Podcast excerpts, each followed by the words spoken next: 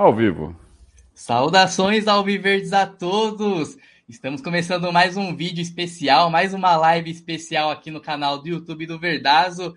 É, hoje estamos recebendo aqui o Paulo Turra, ex-zagueiro do Palmeiras, também auxiliar técnico do Felipão. Vamos bater um papo muito legal com ele aí para falar de toda a sua trajetória dentro do clube, também fora, como auxiliar técnico, como jogador no Brasil e fora do país. Muito, muito boa noite, Paulo. Muito obrigado por ter aceitado o convite. Boa noite, Gabriel. Boa noite, Conrado. Prazer é todo meu voltar a falar com vocês aí, um canal dos palmeirenses aí, um, um, um clube onde eu tenho história como jogador e também como auxiliar junto com o professor, então é sempre um prazer poder conversar com vocês. É, estamos com o homem aqui, Conrado, para dissecar aí muitas coisas do Palmeiras, né? Pois é, o Paulo Turra que teve duas passagens pelo Palmeiras, uma como jogador, uma como auxiliar técnico do Filipão, inclusive teve a chance de treinar o time, ser o treinador principal em duas partidas. Tem várias é, histórias para contar, várias passagens interessantes que a gente vai tentar esmiuçar aqui, as mais, as mais legais, as mais curiosas, as mais importantes. E também vai falar bastante sobre sua carreira, né? Sobre, uh, sobre uh, as perspectivas profissionais, o que está fazendo, o que pretende fazer. Gente vai comentar bastante sobre a, a, essas passagens do Paulo, porque aqui no Verdade a gente tem essa uma das características do nosso projeto é essa, né? É valorizar a história do clube e sempre que a gente puder contar com a participação dos personagens que construíram a história do clube, a gente enriquece mais é, essa história e, e, aproxima cada vez mais o torcedor do clube. Então, por tudo isso, viu, Paulo? Obrigado pela tua presença. É. Antes de iniciar aqui com um bate-papo, né, deixar aquele recado pessoal que está assistindo para deixar o like aí, é, contribuir com a gente, vai espalhando o link também para os outros palmeirenses, né, para outros grupos aí de WhatsApp de palmeirense para a gente ir fortalecendo. Também pode deixar nos seus comentários aqui, os que se destacarem, a gente vai também colocando na tela e fazendo e perguntando aqui para o Paulo. Então, Paulo Turra jogou no Palmeiras entre 2000 e 2001, né? Começou a carreira no Caxias, lá no Rio Grande do Sul, depois teve passagens pelo Botafogo, foi campeão pelo Botafogo e depois chegou ao Palmeiras em 2000. Ao todo foram 41, 41 jogos com a camisa do Palmeiras e três gols marcados, além de um título conquistado da Copa dos Campeões de 2000, né, Paulo? Queria que você começasse a falar dessa sua, da sua chegada ao Palmeiras, como que você via vindo de um, um clube que tinha conquistado tudo nos anos anteriores, né? Você vinha do passou pelo Caxias, depois pelo Botafogo, e como foi sua chegada no, no Palmeiras lá no, nos anos 2000? É, a minha chegada foi bem, bem tranquila, porque já mais ou menos é, o professor Felipe e o Murtosa, principalmente o Murtosa naquela época, com a após o término da Libertadores 2000 para o Palmeiras. É, o Palmeiras, com a sua então patrocinadora, aí, diminuiu os custos e, e, dentro desse momento aí ele deveria ir atrás de reforços, sim, mas não aqueles reforços sonantes, né?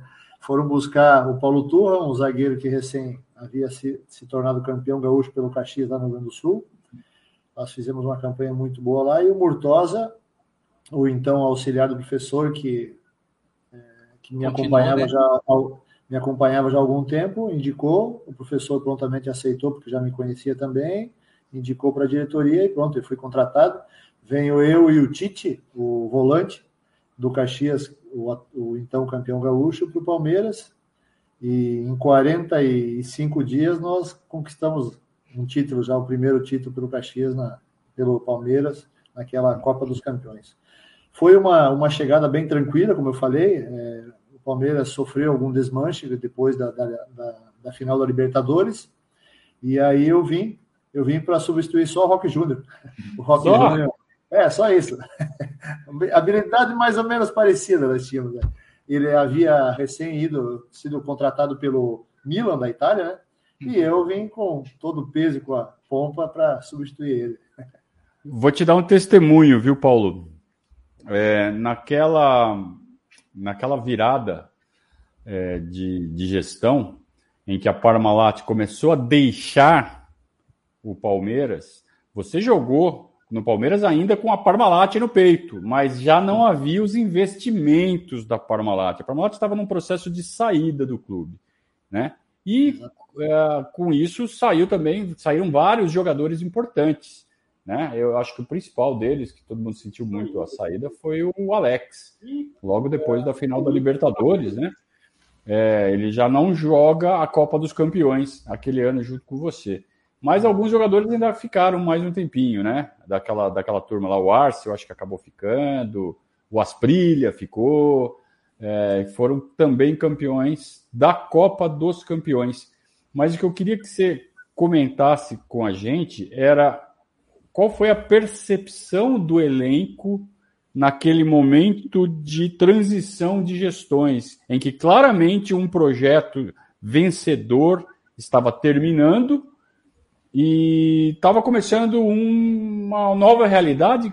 A lei do passe, é, naquele momento, tava, é, foi, é, tinha sido é, é, abolida, né? É, que os jogadores começaram a ter os direitos sobre o seu próprio passo, sobre seus direitos econômicos, os próprios jogadores.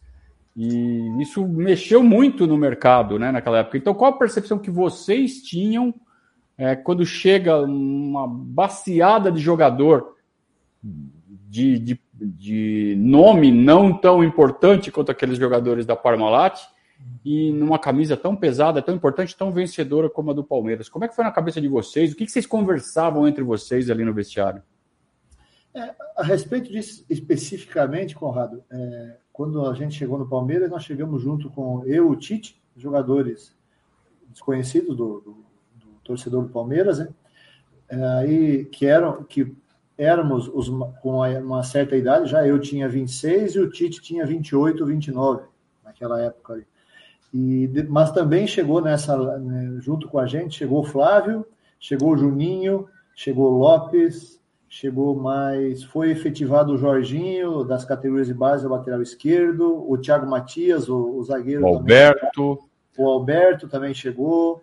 O Adriano Lousada. O Adriano Lousada, que vem ainda vem do Rio Branco de Americana, me lembro bem. Então, era, esses eram jogadores jovens, com muito talento. A prova disso é que depois o Lopes, eh, na Libertadores de 2021, de 2001, se eu não me uhum. engano, o Lopes foi o artilheiro. É, foi o artilheiro e, e, e, e ele estava muito próximo de ser contratado pelo Milan, eu me lembro que eu estava saindo do Palmeiras em 2001 para ir para Portugal e o Lopes estava sendo muito falado que ele tinha essa possibilidade para o Milan. Ele foi o goleador. Então, junto com a experiência que o Palmeiras contratou e dentro do seu padrão, dentro sua, do seu potencial econômico, ele conseguiu, e aí tem muito mérito do Murtosa, do professor Felipe e da atual direção que lá se encontrava, de conseguir, é, até quando nós chegamos aí também tinha o bom e o barato, né? De conseguir mesclar esses reforços, em contrapartida perdendo jogadores de, de, grande categoria, de grande potencial, mas conseguindo contratar jogadores, é, é, ter esse equilíbrio em, em jogadores com, com espírito vencedor, mais experientes, e jogadores jovens que poderiam despontar e, e, e evoluir muito sobre no Palmeiras. E foi isso que aconteceu. Nós fizemos um time. Te confesso que a gente tinha tinha a impressão assim que nós fomos para aquela Copa dos Campeões bastante desacreditados, né? E é verdade, e é verdade, e não poderia deixar de ser depois de tudo que o Palmeiras havia ganhado, conquistado e todo aquele plantel que, que ele tinha, né? Nós também, o professor Felipe havia recém aceitado uma proposta do Cruzeiro, então o Murtosa, que era o auxiliar, ficou para fazer a Copa dos Campeões. Então nós fomos realmente totalmente desacreditados. Foi um grande desafio para a gente, foi um grande desafio Chegamos lá e, jogo a jogo, impomos o nosso futebol. O Murtosa teve muito mérito em, em, em, em rapidamente, porque foi ele, a maioria desses, desses atletas que chegaram no Palmeiras, foi ele que foi observar pessoalmente, foi indicação, foi, foram indicações dele. Então a gente teve a felicidade no final conquistar um título que foi muito importante, pois garantiu o Palmeiras no, em 2001 na Libertadores novamente.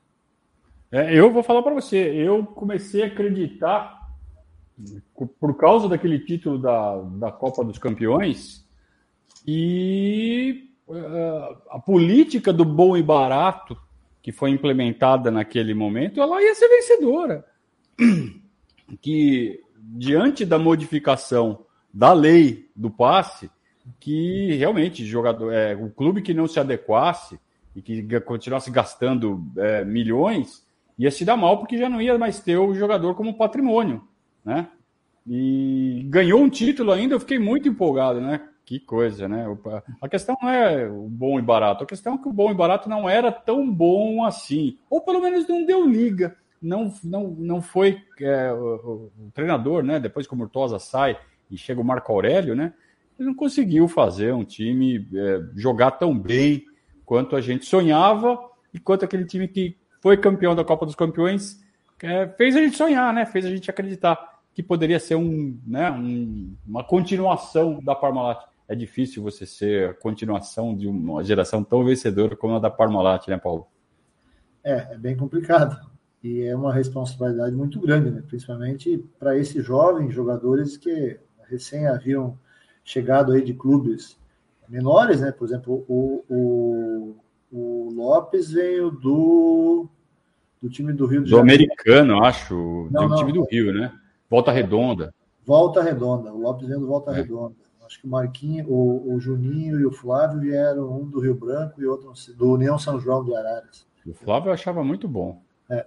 E Conrado, eu vou falar para ti assim, eu discordo um pouco que tu falou que a, respeito dessa situação, ah, que a gente o bom e barato não podia dar certo, que o nosso time não fez. É, após nós termos conquistado essa, essa Copa dos Campeões, o Campeonato Brasileiro nós nos classificamos entre os oito, né?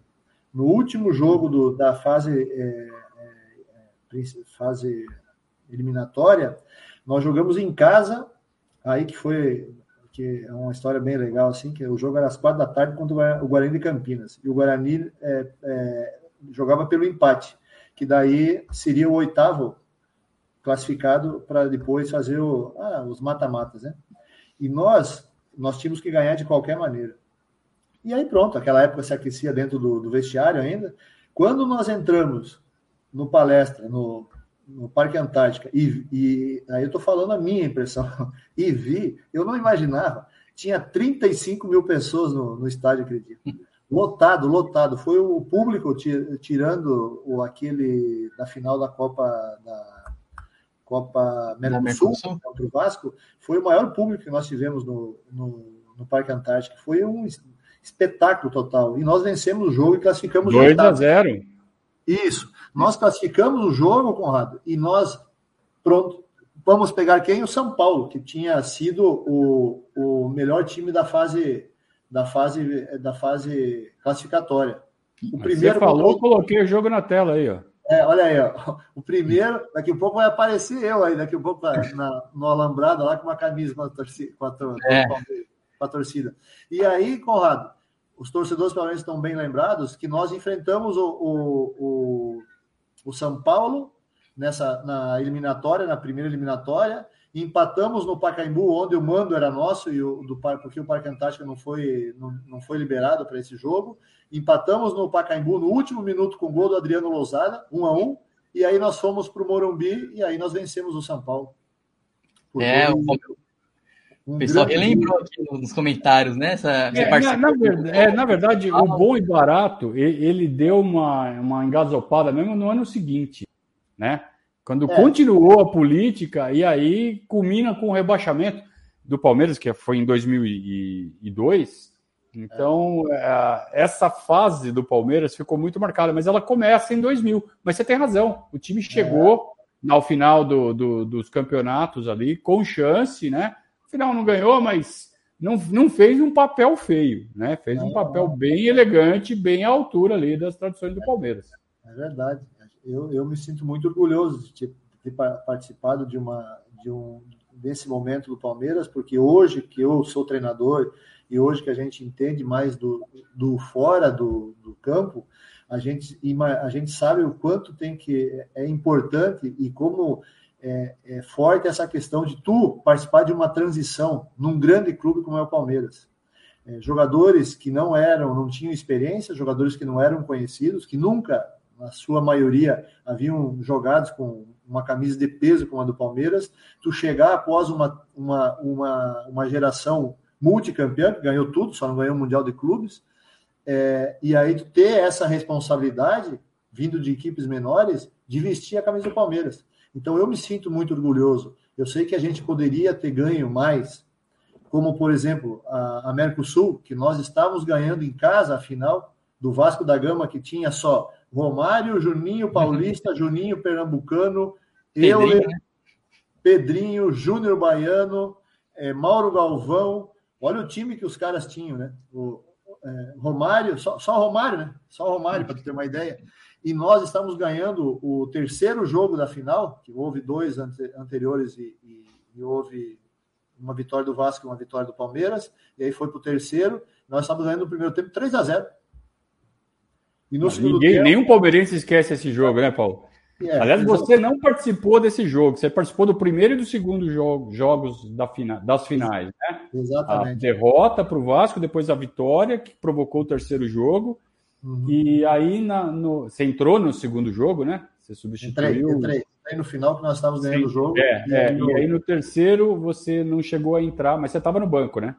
É, no terceiro eu não cheguei a entrar e foi é um episódio engraçado, não, mas é eu quando o jogo estava 3 a 2 para nós, o Marco Aurélio mandou eu aquecer. E eu, nesse momento, eu aqueci e ele me chamou. E quando eu estou ali do lado para entrar em campo, é, o Vasco fez o terceiro. Aí o Marco Aurélio olhou para mim e falou assim: senta aí. Tá bom. Fui lá, sentei. Mal e mal eu sentei e tomamos quarto. São. Tá vendo? Se tivesse colocado. É, primeiro ia dar um chutão pro lado, né? Agora, agora você falou, você falou desse jogo e é um, existe uma lenda na torcida do Palmeiras que corre até hoje que vai ser você vai ser muito bom aqui para ou confirmar essa lenda ou falar que é tudo mentira. Diz que no vestiário, no intervalo, quando tava 3 a 0, os jogadores abriram uma garrafa de champanhe para comemorar o título. Lógico que é mentira, né? Lógico, lógico. Imagina. Aí, aí eu vou te falar assim, ó, com um plantel, um plantel que tinha Arce, que tinha Sérgio, que tinha Galhano, que tinha Fernando, pô, esses caras aí com uma história fantástica dentro do Palmeiras, com todos os títulos que eles haviam ganho, tu acha que isso ia acontecer? Imagina, aconteceu nada. Nada, é. bem pelo contrário, bem pelo contrário. Mas... Acontece é que a gente, a gente, a gente, lógico que daí é a questão do ser humano. Acho que a gente entrou já, ah, ok, entendeu? Vamos lá, 3 a 0 tá ganho já. Administrar, quem, né? É, quem não, quem, se vocês estivessem lá, vocês também iriam pensar, pô, 3 a 0 nós jogando em casa, com toda essa torcida a nosso favor. Lógico que tu dá uma, né? Vai lá. Mas só que no outro lado tinha Romário, tinha os dois Juninhos, tinha só craque. Tinha o Márcio Rezende de Freitas. É, tinha arbitragem é. também, né? É, é, tinha o Eurico Miranda. Tinha o Eurico Miranda. É. porque a arbitragem foi decisiva, né? Por mais que o Vasco tenha feito uma, um grande jogo, uma grande reação, a arbitragem foi decisiva naquela, naquela final, né? Ah, isso aí. Não adianta entrar nesses detalhes aí que não vale a pena. É, é uma elegância, né? A mesma elegância que tinha quando era zagueiro, hein, Paulo? Parabéns. É, é os, muitos atacantes não pensam isso, gente. Ah, é, né? Aí entra, entra, termina, né? O ano palmeirense, lógico, ficou frustrado ali com a derrota, mas tem a Libertadores de 2001, Palmeiras de novo se supera, né? Paulo consegue chegar até a final, mas dá para manter elegância agora falando do outro árbitro do jogo contra o, Boca Juniors lá, o, o Balda aqui, né? É difícil manter elegância falando desse, desse, desse juiz, né? Do jogo do, do Boca, né? É, não é fácil, não. Nós fizemos uma Libertadores muito boa. Eu, no início da Libertadores, eu era titular. Eu machuquei, eu torci meu tornozelo, uma lesão que hoje seria grau 3, né? Só pior que só a fratura num jogo contra o Cerro lá no, em Assunção, no defensor, 0 0, né? é, no defensor Del Chaco, e aí eu fiquei parado um bom tempo. Aí o Palmeiras, inclusive, depois, nesse tempo aí, tinha, contratou o Alexandre Lopes, um zagueiro que venha de Portugal, brasileiro, que estava em Portugal para jogar no meu lugar. A questão da. O primeiro jogo que nós estávamos jogando lá é que foi um absurdo, né? Esse foi um absurdo total. O que, que o juiz fez com a gente lá, daquele pênalti lá, uma, um absurdo, né? No Fernando, Mas é um, né? É, o, o, Boca, é, a gente sabe, né? A Boca até hoje, né? A Boca é uma equipe muito forte que trabalha nos bastidores por ser forte também. Então, mas mesmo assim, mesmo assim a gente a gente tinha condições com todo aquele potencial que o Boca tinha dentro de campo e também fora dele, a gente tinha condições de, de, de fazer algo melhor, assim, sabe? Melhor, melhor nesse aspecto de, de no jogo em casa, assim, a gente podia ter sido um pouco mais forte, forte, assim, mais mais direto, assim, sabe? A gente respeitou demais o Boca, assim. Pô, o Boca tinha é, Riquelme. No jogo, no jogo da volta, o Boca abriu 2 a 0 né? É, exatamente. Muito rápido. O Riquelme fez uma partida fabulosa, fantástica. É, mas o Palmeiras foi buscar um empate, né? É, fomos buscar um empate. Mas aí, aí entra a questão também da experiência, da confiança. No caso, nós ali, nós tínhamos um time bom também. Nós tínhamos o Tuta, que era um grande centroavante. Nós tínhamos o Palmeiras tinha repatriado o Alex nesse momento, né? O Felipe. Júnior, né? O Felipe. Nós tínhamos um time bom também. Se é hoje no futebol brasileiro, aí é um seríssimo candidato a título, né? Com muita qualidade. É, e, e, de novo a arbitragem, né? Na volta também nos pênaltis, porque o goleiro praticamente dividia as bolas com os nossos cobradores. Deixou é. adiantar em todas as cobranças, né? Exatamente. Aí cabe muito, né?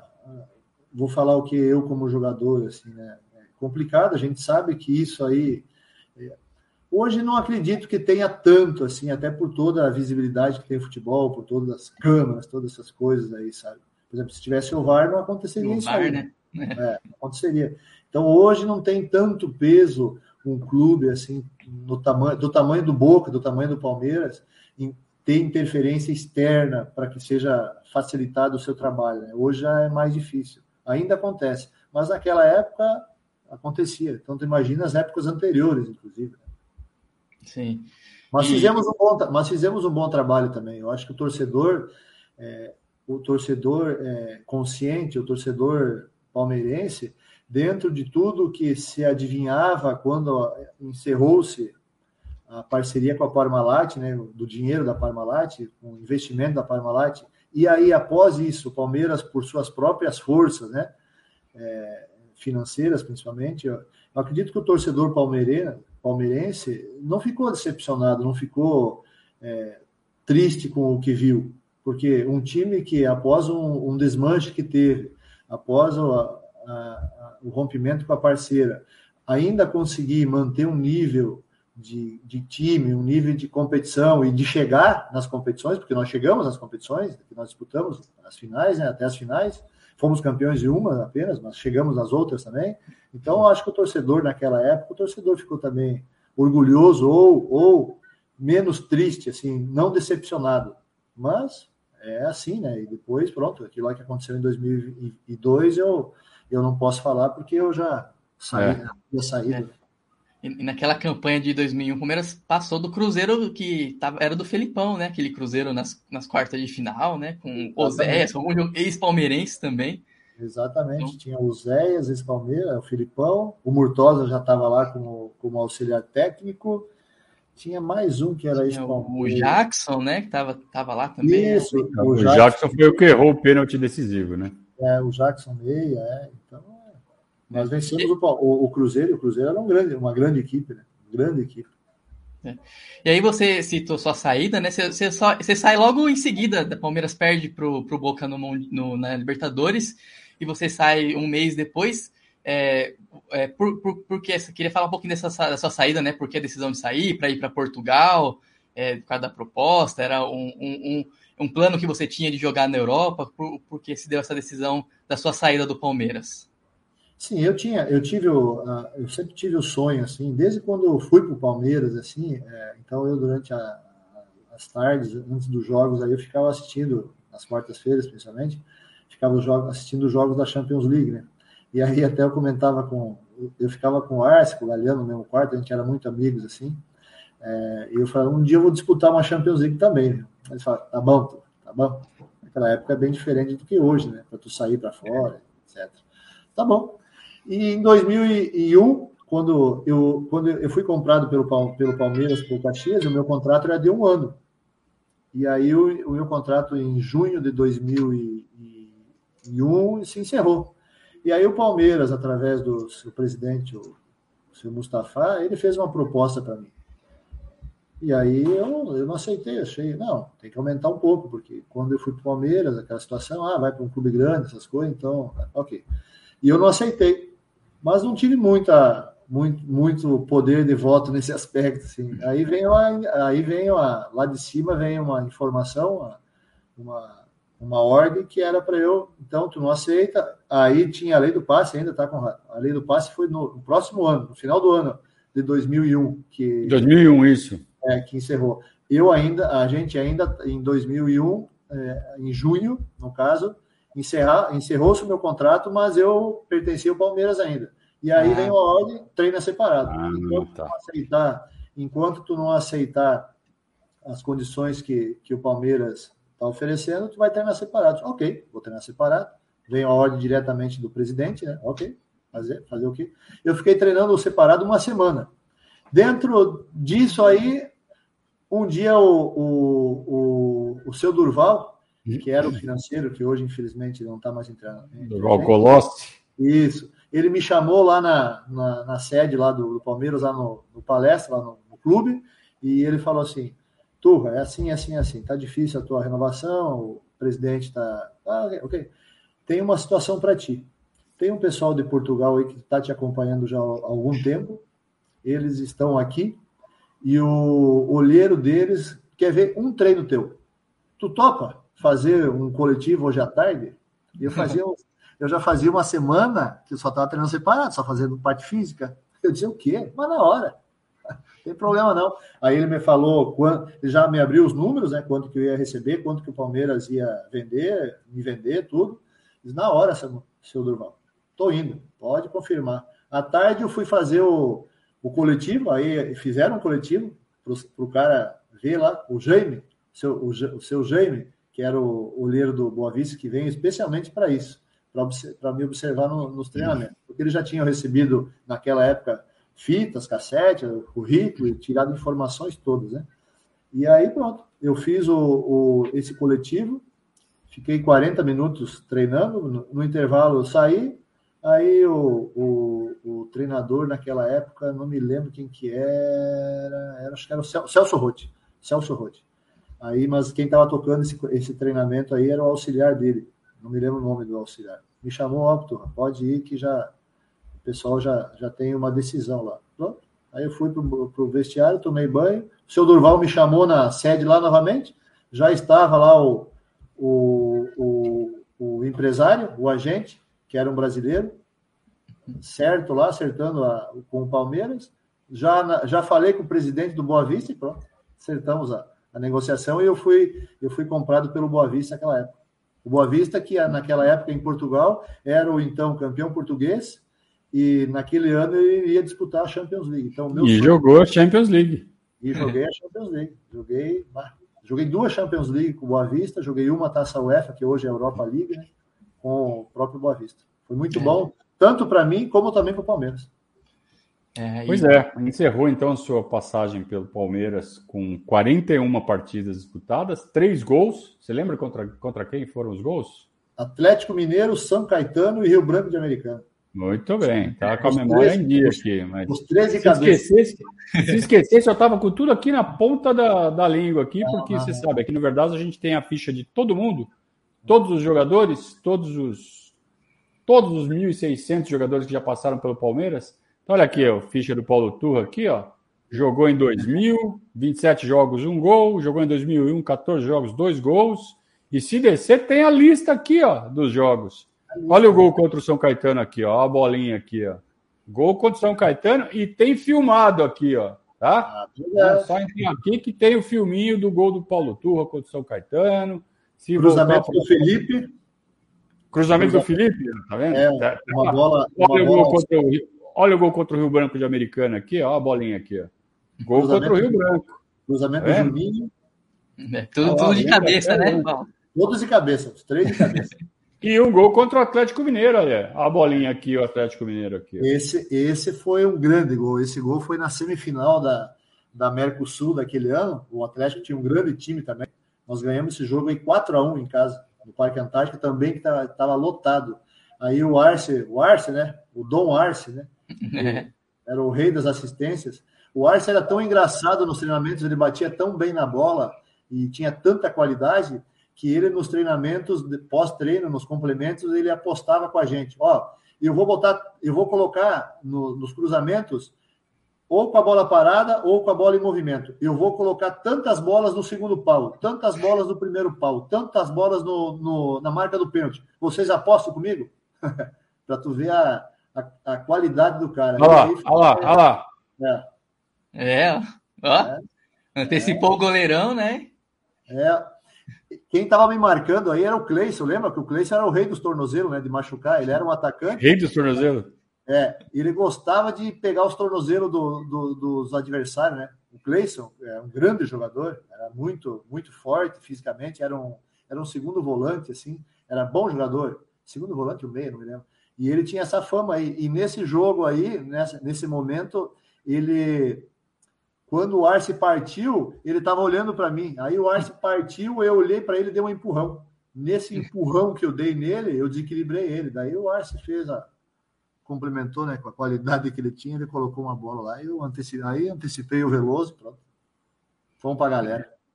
E, e, o Velozão, e o Velozão, que é um grande ídolo da torcida do Palmeiras, nessa ele tomou quatro do Palmeiras, um ah. do Paulo Turro. Mas você viu que foi só falar, ó, dois, três cliques, a gente já chegou lá. Né? Nosso site tem isso daí, viu, Paulo Turro? É, legal, legal. Parabéns. E continuando com, com a carreira aqui do Paulo antes de entrar né, no, na trajetória dele como treinador, depois jogou no Boa Vista, é, aí ainda continuou em Portugal, né? Jogou no Vitória de Guimarães, foi jogar na Escócia, né? No Ibernia, Ibernia né? Jogou Ibernia. É, da é, Escócia. É, é um time lá da, da capital, Edimburgo, eu joguei muito pouco lá, passei bastante frio. Assim. Eu até gosto de frio, mas frio lá não, não gosto. Os caras lá bebem, hein, Paulo? Bebe, mas bebe, viu? Pra esquentar, né? É. E, e aí depois eu retornei. Aí eu retornei, é, aí... retornei para o Brasil. Aí termina a carreira jogando no Sertãozinho, depois no Havaí, né? E termina a carreira. Logo em seguida você já começa como iniciando a carreira como treinador, passou por, por diversos times como treinador, né? Começou no Novo Hamburgo, passou por outras equipes ali da, da, região sul do Brasil, foi campeão no Cianorte, é, fez estágios com, com o Felipão, e aí eu queria saber como se deu esse, esses contatos com o Felipão para você primeiro fez o estágio e depois seguir como auxiliar técnico dele. É, foi o, o professor Felipe, o Murtosa e o professor Felipe que me levaram para o Palmeiras como jogador. Pronto. A partir daí, a gente ficou com, com esses laços de, de, de, amizade, até porque o, o, professor Felipe jogou no Caxias, onde que eu também joguei um bom tempo. Fomos ambos capitães. E aí, quando eu fui para Portugal em 2001, o professor Felipe e o Murtosa foram em 2002, após a conquista do, do pentacampeonato pela seleção brasileira é, lá no Japão e Coreia. E aí eles foram para lá, para a seleção portuguesa. E eu já estava um ano lá e pronto, passei a ficha completa dos caras de lá seleção portuguesa tinha feito uma má campanha na, na, Copa do Mundo, tinha um grande, um grande time individualmente, mas no coletivo não deu certo. E aí é, chamaram o professor Felipe e o professor Felipe Murtosa prontamente me ligaram. Eu já passei a ficha corrida de todos, todos, principalmente dos nossos jogadores, que ele tinha é, já ouvido falar de quatro ou cinco jogadores, daí ele ligou para mim, ele e o Murtosa ligaram para mim e eu passei a ficha dos jogadores, falei tudo certinho. E ele já nas primeiras convocações já convocou dois ou três jogadores, principalmente o Ricardo, o goleiro, que jogou durante toda a época, toda a temporada que o professor Felipe ficou lá, ele jogou com, com o professor, foi goleiro titular absoluto. Pegava pênalti, né? Pegava pênalti, pegou um pênalti contra a, na Copa de 2006. Seis, na Eurocopa ele, ele pegou um monte de pênalti, né? É, ele pegou um pênalti contra a Inglaterra sem luvas. Isso, era, é, isso mesmo. Esse Ricardo era um cara muito, muito, muito bom, muito bom goleiro. E aí a gente foi encurtando nossos laços, assim, a gente comentava, a gente, às vezes quando eles iam para o Porto para jogar lá ou para treinar na cidade do Porto, né, a gente se encontrava e pronto. E a partir daí a gente sempre ficou conversando. Não por celular, essas coisas, como seria corriqueiro assim, mas por e-mail. Eu mandava e-mail para o Sofia, para o Murtosa, como é que vocês estão aí? Eles foram para o Chelsea, foram lá para lá. E aí, em 2016, eu estava no Cianorte, do, do Paraná, um clube, da, um clube muito bem estruturado do, do interior do Paraná, é, disputando a segunda divisão paranaense, fomos campeões invictos, dentro sempre daquelas conversas que a gente vinha tendo, o professor, mandava mensagem para ele, às vezes mandava até trabalho para ele, ó, oh, professor, o que, que o senhor acha disso aí? Me ajuda aí, nossa. E um dia, aí fomos campeões pelo Cianorte, 2016, e eu, em outubro de 2016, eu fui para Portugal, fiquei lá 30 dias. Era para ficar 30 dias. Acompanhar os treinamentos nos dois clubes que eu passei por lá, para dar uma reciclada lá. E aí eu recebi um e-mail do professor e-mail novamente, me convidando para, se eu quisesse ir trabalhar com ele e a comissão técnica lá na China. Eles já estavam há dois anos lá, tinham sido campeão de tudo já. Uhum. E aí eu prontamente aceitei. E aí eu fui para a China trabalhar ao lado dele, da comissão técnica. Para mim, não tem preço nenhum. Isso aí é uma experiência fantástica. Uhum. E, e, antes de a gente entrar aqui né, no, na sessão Palmeiras, na, na, parte do Palmeiras auxiliar técnico, eu tenho uma dúvida assim. É, o Felipão por, por muitos da imprensa, principalmente, ele é visto como um treinador ultrapassado, né? Que não que já passou do, do ponto, que não sabe, mas eu queria saber como que vocês viam dentro. A gente sabe o quanto o Felipão é bom, quanto ele, ele provou isso depois de 2018, foi campeão brasileiro. Mas eu queria saber como que era essa relação entre vocês. Se não, o, o lógico Felipão acho que não ligava muito, mas como que vocês viam, como que você recebe isso de fora, sabe? Falando do professor Felipão, pentacampeão, último campeão do mundo pelo Brasil, campeão brasileiro pelo Palmeiras. Como que você, como que você vê essa parte assim, quando falam do Felipão? Eu, eu vejo com uma, não sei se dá para dizer, eu vejo com tristeza, assim, tá? É, eu acho que o professor ele é, ele é muito injustiçado. E aí, não estou falando só do professor, assim, estou falando de todos os treinadores aí, dessa geração do professor aí, que tanto fizeram pelo futebol brasileiro e tanto deram. Mas se tratando especificamente do professor Felipe, é, eu vejo isso aí como uma tristeza, assim. Hoje, hoje, na verdade não é hoje, assim, eu não dou mais bola para isso, sabe? Para quem critica ele, que chama de ultrapassado, e quando a gente vê é, essas pessoas falando, a gente sente que eles estão com raiva do professor, sabe? com raiva. É, por um motivo, por outro, pronto, cada um tem suas razões, com raiva ou com algum sentimento de vingança, né? Aí, falando, aí, ó, Felipão, não sei o quê, é, é, retranqueiro, ultrapassado, vai, vai descansar, vai aproveitar a tua vida, tu já tá bilionário, não sei o quê. Eu vejo com tristeza isso aí, porque isso prova para mim também que é uma decadência de uma sociedade, sabe? É uma decadência de, de uma maneira de pensar e de agir. Estou é, falando, é, e, e, eu sou bem, bem específico, assim. O professor é, é, tem o jeito dele, ser brabo, às vezes ser truculento. Ele sempre foi assim. Hoje ele está muito mais calmo do que quando ele foi, principalmente no início da carreira, né, essas coisas que a gente acompanha. Hoje até muita gente dá risada desse motivo.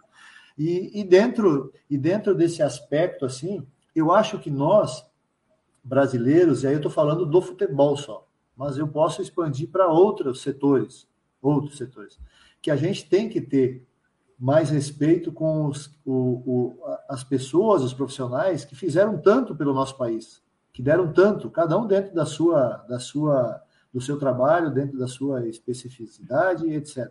Mas e falando do professor Felipe, pronto, é, ele é taxado isso, as pessoas às vezes, ultimamente, até quando falam o nome dele, falam em termos de chacota, e eu acho que não poderia ser assim.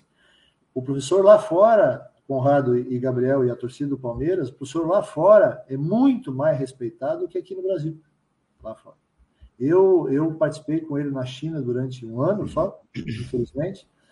É, na China, para você ter uma ideia, ele nos aeroportos, é, chegando, saindo de Guangzhou, na cidade do nosso aqui, ele tinha que ter, ele não, ele não gostava de segurança, mas ele tinha que ter cinco ou seis seguranças do clube que iam na frente dele para abrir, porque o, o, pessoal queria foto com ele, foto, foto, foto. Popstar. Popstar, sabe? É um cara super. Pô, teve, teve pessoal da, da imprensa da Alemanha que foram lá conversar com ele, da Inglaterra que foram lá conversar com ele. Então, eu fico triste, mas a gente sabe que nós estamos muito carente de conceitos, muito carente de educação, muito carente de respeito e muito carente de respeito a hierarquias, a hierarquia, sabe? Então, não é só no futebol que está acontecendo isso, mas se tratando especificamente do professor Felipe, eu sinto tristeza. Mas ele leva na, na boa, sabe? Ele não, não se deixa afetar por, por isso, não deixa isso ir para dentro dele, para a família dele, pronto. É um cara multicampeão, né? O cara ganhou tudo, o cara tem 30. Não provar nada para ninguém, né? O cara tem é. 31 títulos, 31 títulos no, no, na sua carreira, né? Tu imagina a caneca que esse cidadão aí levantou, né? Pô, é, é, é campeão mundial invicto, com sete jogos, sete vitórias com a seleção brasileira. Ah, Sim. tinha um bom time. Ah, tinha um bom time. Bom, se tu tem, tem muita gente que também tem bom time. Tem bom time e não ganha nada. Ele, quando teve bom time, ele sempre fez. Foi assim na seleção brasileira, foi assim no Palmeiras, foi assim no Grêmio, foi assim em, em, Portugal, foi assim na China. Ele foi campeão da, da Champions League da Ásia, foi tricampeão é, chinês, foi bicampeão da, Super, da Supercopa da China, campeão da Copa da, da China. Então, é tudo. E ganhou com um time ruim também. Ganhou a Copa do Brasil de 2012. Do Palmeiras, aquele Palmeiras era fraco pra caramba, e ele foi lá e fez o time, fez, ele fez um grupo. Né? É. Ele pegou o que cada jogador tinha de melhor e fez um grupo suficiente ali para ganhar aquela Copa do Brasil. Também tem isso. É, o professor é muito, é muito experiente nesse aspecto aí, porque era mata-mata, né? Mata-mata a gente sabe que é um campeonato à parte. É um campeonato à parte. Então ele contou também com. É, ele deu muita moral pro grupo, fez um grupo fechado, né? Fechou e pronto. É. É, tem, o, tem o pessoal aqui começando a fazer perguntas do trabalho do Palmeiras, mas eu queria puxar assim, um outro assunto. Você falou de conceitos, né, de trabalhar a educação, mas falando especificamente do futebol, você aí está atrás do seu cenário, está o seu livro, né, a capa do livro atrás. É, você lançou um livro recentemente, né? Pode mostrar e fazer o, o mostrar é. a câmera. E é muito interessante você falar de tática, né? É, é uma, é o, no Brasil tem pouca literatura sobre futebol, sobre tática. A gente viu que o Abel vai lançar um aí, vai tá para lançar um também sobre ele do Palmeiras, e você lançou isso agora. Quer falar um pouquinho, fazer um pouco desse do merchan do livro, falar um pouco de como foi todo o processo para escrever o livro? É, o, o livro veio, no, na, veio na minha ideia, assim, é, nesse tempo de pandemia, poucos jogos e também pouco trabalho para a gente, porque nos últimos 24 meses nós trabalhamos seis meses, a comissão técnica do professor Felipe. Tá? Então, dentro disso, os jogos, eh, os jogos acontecendo e eu pegava meu celular e ali filmava o lance no gol ali, né? Um lance que eu achava interessante e eu fazia análise eh, eu mesmo, né?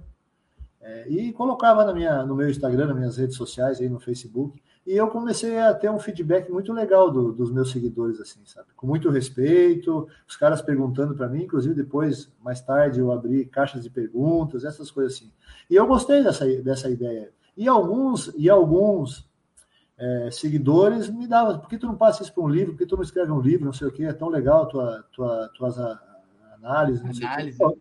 E aí foi. Aí eu contei com a ajuda e com o apoio do, um amigo meu, um, ex, um filho de um ex-treinador meu do Caxias, o, o, Leonardo Monteiro, que ele já escreveu um livro, tinha experiência, um jovem, que hoje está em Portugal trabalhando como auxiliar técnico do Belenenses SAD, que é um clube da primeira divisão de Portugal.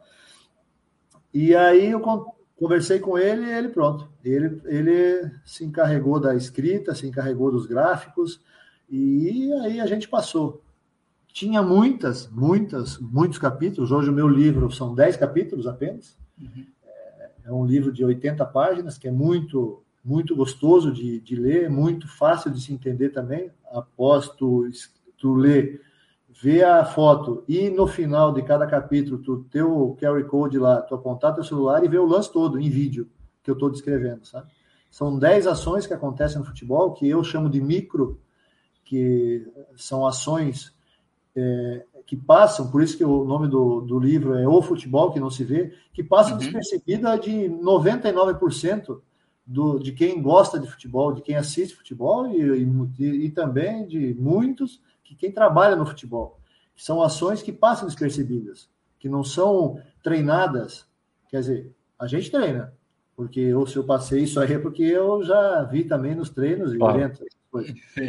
E passam despercebidas e são fundamentais para que o macro, no caso, o modelo de jogo, dê certo ou não.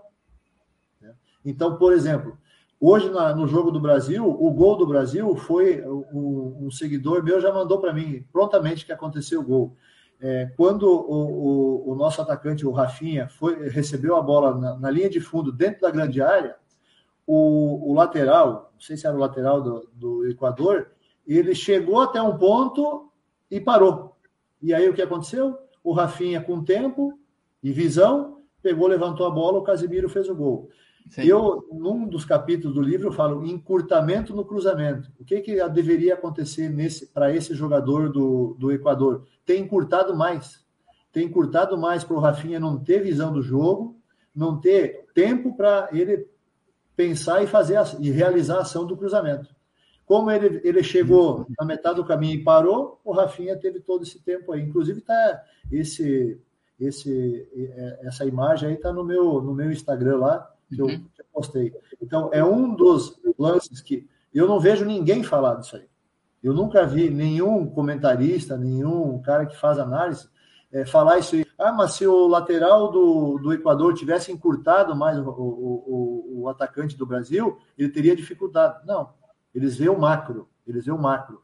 Mas são esses micros que fazem as coisas acontecerem e que daí tu fala assim, a gente é muito atento ao macro, assim, modelo de jogo. Como é que está jogando o Palmeiras? Sistema, 4, 2, 3, 1, 4, 3, 3, 5, 2, essas coisas, sabe? Mas a gente não se atém muito a esses micros, que eu comparo esses micros como elos. Para tu ter uma corrente forte, tu tem que ter elos fortes.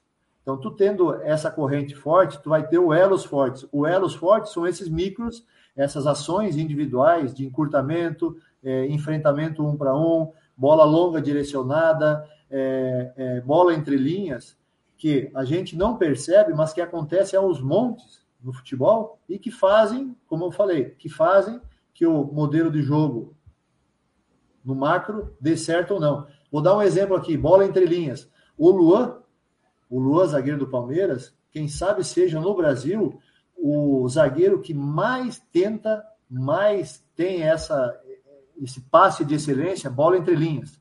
Ele consegue furar essa linha. Mas ninguém por fala. Passe, né? passe por baixo, né? Passe por baixo, passe por baixo. Então é, é, um passe muito difícil. Não é por cima que passa por cima, que não tem como pegar. É um passe por dentro, por baixo. É o passe entre linhas. Eu também coloco aqui no livro. E o Luan já vem fazendo isso desde a nossa época, porque a gente via que ele tinha muita qualidade, a gente instigava. Inclusive, é, a gente às vezes conversa, eu converso com ele pelas, pela, pelo WhatsApp, a gente troca algumas ideias. Nesses treinos que a gente fazia, o pós-treino, ou inclusive específico, a gente for, fomentava isso no, no Luan para ele ter esse passe, ele carregar a bola e ele ter esse passe. Ele não pode carregar muito, porque se ele errar, o lado dele lá vai ficar descoberto. Então ele tem que saber até onde ele pode chegar com a bola para efetuar esse passe. Ele tem muita qualidade muita qualidade. No Brasil, eu não vejo nenhum zagueiro fazendo o que ele faz com, nesse aspecto. Assim. Então, isso também está no meu livro. Então, são pequenas ações que fazem a diferença para que a, o macro possa dar certo. Paulo, Sim. tem algum link para adquirir o seu livro online? A venda Sim. direta online? Depois você passa para a gente, eu vou colocar na descrição do vídeo aqui para quem se interessar. Tá bom? É, eu agradeço. É, é agradeço. E interessante. Prefa... E tem o prefácio, o, o, professor fez o, escreveu o prefácio, é muito legal o prefácio que ele, que ele escreveu, sabe? Fiquei bem contente, porque ele, ele fala, e aí vocês vão ver que ele de ultrapassado não tem nada, bem pelo contrário. O prefácio dele é mais uma prova que ele de ultrapassado não tem nada, é bem entendível. Então, eu fico muito feliz, porque, como tu falou, Gabriel, no Brasil já é difícil tu ter livro à disposição em qualquer, não é só no futebol, né? É, em qualquer sim. setor, em qualquer trabalho. Então, nós aqui no Brasil, nós treinadores, temos, estamos numa fase muito difícil é, de críticas, críticas e críticas. Não estou falando que nós não somos merecedores, mas nós, e aí eu, eu falo por mim, eu, quando eu falo com meus colegas, nós temos que fazer desse limão a limonada. Que, que nós temos é que fazer? Hoje, estatisticamente, é comprovado que os treinadores portugueses e os argentinos são os profissionais que mais lançam literatura falando de futebol no mundo. No mundo. E os portugueses, pelo último, pelo, pela última, última pesquisa que eu fiz, os portugueses, os treinadores portugueses, eles estão fora do país com mais de 250 profissionais. 250 profissionais. Sabe o que é tu ter 250 treinadores, a comissão técnica também, profissionais, do, de um país que tem 10 milhões de habitantes, 250 é. fora, do, fora do seu país trabalhando? Hoje, nós brasileiros, não sei se nós temos 20. E o Brasil tem o quê? 220 milhões de habitantes. E é o país do futebol. Então, é culpa é, é, culpa deles? Não, eles são muito inteligentes, foram muito malandros, foram muito espertos, muito audaciosos e tiveram a coragem para que nesse novo momento do futebol que tá que nós estamos vivendo, eles se ligaram. Bom, nós vamos unir o útil ao agradável. Nós vamos colocar o nosso trabalho em campo, vamos vamos buscar conhecimento, vamos aperfeiçoar a nossa qualidade, mas vamos lançar literatura também. Hoje, os treinadores jovens do Brasil, os jovens que, que estão nas categorias de base, sub-16, sub-15, sub-14, que são jovens, que são de 25, 30, 35 anos, eles não encontram literatura é, no Brasil falando de futebol especificamente, como essa minha, como essa minha, com uhum. exercícios específicos, com observações específicas, não contando uma história, não contando ah, como é que era o vestiário, ah, como é que foi a nossa viagem de ônibus. Falar de bola. Falar é. de bola, falar dentro de campo. Eles não encontram. E é o que acontece? Eles vão lá fora e por ser os portugueses, ser a língua nossa, é mais fácil. Então eles buscam literatura e buscam conceitos dos portugueses. Só que o nosso futebol brasileiro é diferente. O nosso futebol diferente é único no mundo, quem sabe, que tem a ginga que tem o drible, que tem a, a qualidade individual que fe, sempre fez a diferença. E hoje, por que nós estamos meio que limitados nisso aí? Porque vem desde baixo, vem desde baixo. Os nossos jogadores, quando estão nas categorias de base, no sub-10, sub-11, eles são, por exemplo, eles são limitados a dois toques, três toques, dois toques, três toques. E aí? Onde que está a individualidade? Onde que ele vai driblar com dois toques, três toques, dois toques, três toques? É difícil, entendeu? Então é um conceito. Então eu, juntamente com o Leonardo Monteiro e com o apoio do professor Felipe, da comissão técnica e de muitos profissionais que eu conversei antes, principalmente também da imprensa, para também ter o feedback deles, é, eu tive a coragem de lançar esse livro, é, sabendo que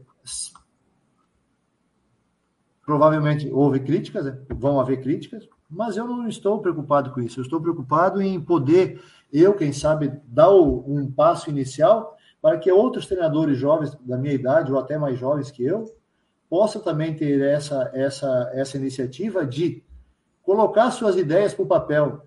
Não se preocupem que, ah, mas eu vou colocar essa ideia aí, mas o Conrado é treinador do adversário vai, vai copiar, ou vai se vai se prevenir quanto às minhas ideias. Não tem nada a ver, meu, não tem nada a ver. Compartilhar conhecimento é uma das ações mais nobres que existe no mundo. Compartilha, eu estou compartilhando conhecimento. E eu fiz agora só com 10, nós fizemos só com 10 capítulos e 80 páginas para a gente ter esse feedback. Mas nós temos um livro com 150 páginas lá, quase pronto. Dependendo do feedback, dependendo de, do, da aceitação, a gente põe esse livro aí com mais ações, com mais conteúdo, para que esses treinadores jovens, para que os treinadores mais velhos também, mais experientes, possam tirar proveito, e vocês da imprensa, vocês, torcedores, a mídia também, possam também tirar proveito disso aí, que eu tenho certeza que vai tirar. Parabéns, viu, Paulo, pela iniciativa, como você disse, pela coragem. Se a gente for se preocupar com o que os outros vão pensar, o que os outros vão é, achar do que a gente vai fazer, a gente não faz nada, né? A gente tem aí que meter as caras mesmo fazer, acreditar no que faz, né? E meter as caras, né? E no que depender da gente, poder ajudar você a divulgar esse trabalho aí, fica tranquilo. Então você passa é. o link para a gente, tá. a gente vai Obrigado. divulgar aqui na, na, na, descrição do vídeo e também lá no post, lá no site, quando a gente for divulgar essa entrevista que a gente está fazendo, que a gente vai continuar, ainda tem mais um tempinho pela frente. E a gente vai falar dessa última passagem sua pelo Palmeiras, junto com o Filipão, né, Gabriel? Sim. Só antes, inclusive, quando eu, eu soube que do seu livro, né, já, já tem aqui, ó. Só, não, é, não é físico, mas eu tenho que comprado no, no Kindle. Vou é. começar a ler daqui a pouquinho, terminando um outro. Então, Espero aprender bastante. Tu lê e me passa o feedback. Pode deixar sincero. que eu vou passar lá o feedback depois. Mas falando de Palmeiras, né? Então vocês, vocês chegam ao clube em 2018, o Palmeiras é, era vice-campeão paulista, a gente sabe do jeito que terminou aquele campeonato paulista 2018, né? Mas depois não vinha muito bem com o Roger Machado. E chega você, o, Felipão, o, o Pracidelli, né? Comissão técnica do Felipão, chega em 2018 e, e assim, de, de, primeira vocês engatam uma ótima sequência de partidas. Foram, só naquele ano, né, de, de 2018, foram 21 jogos, se não me engano, invictos, dentro do brasileiro é, ganhando, empatando, e, o Palmeiras não estava não tava entre os primeiros colocados do Brasileirão quando você chega, estava em oitavo, se não me engano, oitavo, nono, sétimo. e, vai, é, sétimo, né? E vai avançando. E sobre aquele, sobre aquele time, sobre aquele, aquele momento, em, em que ponto vocês decidiram é, fazer aquele rodízio dos dois times, né? Ficou muito marcado um time para as Copas, Copa do Brasil e Libertadores, e um time para o Brasileirão. E que ponto se deu ali essa decisão? É, foram de vocês, os jogadores participaram? Como que chegou? Porque foi muito marcante e a gente e se mostrou depois muito certeira, né? Antes, me dá um minutinho, eu quero fazer uma introdução nesse episódio nosso do Palmeiras aí. É, que após a nossa saída, passaram-se três treinadores com o Abel, né? É, três treinadores com Abel. E hoje eu fico muito feliz em ver o Palmeiras jogando, é, feliz e realizado ver o Palmeiras jogando, dessa maneira com Abel, com Abel Ferreira. Porque é, quando nós chegamos no Palmeiras em 2018, em julho de 2018, dia 27 de julho de 2018, é, nós já, na China, a gente conversava muito sobre o Palmeiras. Oh, hoje tem jogo do Palmeiras. Todos têm ligação com o Palmeiras, então pronto, vamos ver o jogo do Palmeiras. Vamos ver o jogo do Palmeiras. De manhã cedinho, vamos ver o jogo lá na China, né? Vamos ver o jogo do Palmeiras. A gente já conversava da maneira que, que o Palmeiras com os jogadores, com as características que os jogadores tinha, a gente já sabia, a gente já conversava, o Palmeiras tem que jogar assim. Quando nós chegamos no Palmeiras, não tinha dúvida nenhuma. É, eu recebi a ligação do professor, acertei com o Palmeiras. O professor estava lá em Portugal. E no, tu vai lá, tu e o Carlão, sábado, domingo, vocês vão assistir o jogo com o Paraná Clube, vocês uhum. não vão trabalhar até domingo. A partir de domingo, segunda-feira, vocês começam a trabalhar que na quarta-feira é contra o Bahia pela Copa do Brasil, Sim. e tu vai ser o treinador, o Carlão vai estar contigo, porque eu só vou poder chegar na sexta-feira da próxima semana. Estou aqui em Portugal, tenho assuntos a resolver e não consigo ir até lá. Ok. E aí, quando nós chegamos lá, e o Carlão já conversou por telefone, tudo, a gente já sabia o que fazer. Prontamente a gente já implantou o Palmeiras vertical. Palmeiras vertical. Porque tem, tem muita gente, e hoje, hoje, graças a Deus, está se, tá se excluindo isso, que para tu jogar bem, tu tem que ter posse de bola. Para tu jogar bem, tu tem que ter, tem que ser tic-tac, pé em pé, pé em pé, pé em pé. Não existe. Para tu jogar bem, tu tem que ter inteligência e sabedoria para tu extrair o máximo das características dos jogadores que, tu, que o teu time possui. Bom, o Abel vive falando isso. É. Exatamente. É. Vou ter que patentear minhas palavras também, seu Abel. Mas é verdade. E hoje a gente fica muito feliz, a gente conversa assim, mas eu particularmente fico muito feliz porque o professor já sabia disso. Já sabia, e ele já falou. E quando nós chegamos ao Palmeiras, aí o Borges não podia jogar, né? O Borges estava com uma lesão, estava com um problema no, no adutor, no posterior da coxa, e era risco. E aí a gente viu o Davis, a gente já conhecia o Davis, tudo. Mas ele era muito alto, é mais alto ao vivo do que. Então, pronto colocamos o Davidson. Eu e o Carlão fizemos o treinamento lá, tá?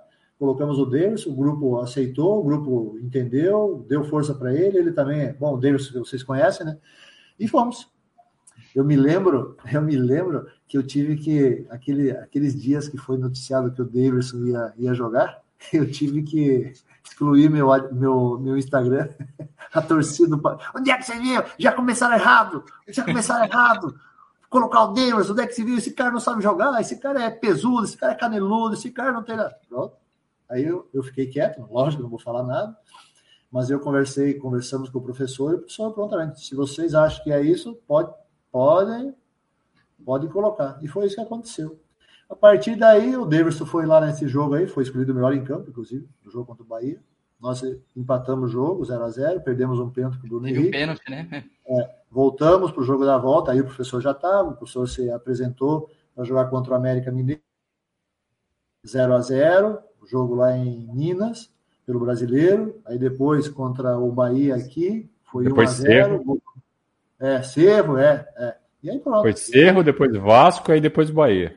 Isso, Cerro lá no, no Paraguai, 2 a 0 Sim. depois o Vasco, em casa, acho que foi 2... 1 a 0 1 a 0 1 a 0 1 a 0 Gol do Davidson. Gol do né? Davidson, é. no, no rebote do, do Johan. Do Johan, é.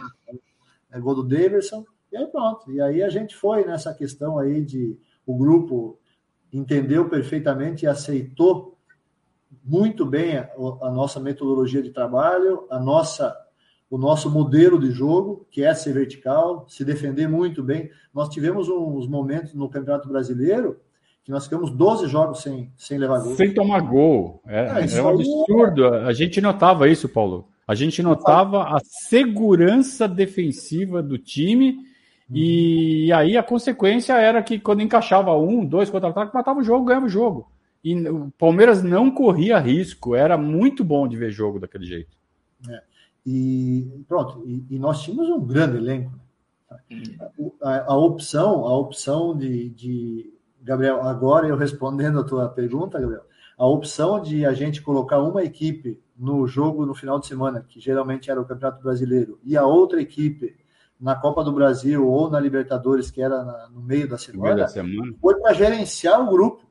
Porque hoje o futebol, na minha época, o jogador corria 5, 6 quilômetros, máximo 7. Hoje, um jogador corre 11, 12. Na Europa, eles correm 13. Aqui no Brasil, 11, 11,5. Intenso, tá? né? E muito intenso é, também. Então, tu não tem como num campeonato do Brasil, um país continental, viaja para lá, viaja para cá, tu não tem. Então, dentro do, do plantel que a gente tinha, foi nesse, nesse é, nessa decisão do professor aí de colocar uma equipe, é, colocar uma equipe no meio da semana, é que surgiu a dupla de centrais que o Palmeiras tem até hoje, multicampeão, Gustavo Gomes e Luan. Eles jogavam no jogo de final de semana, né, no Campeonato Brasileiro.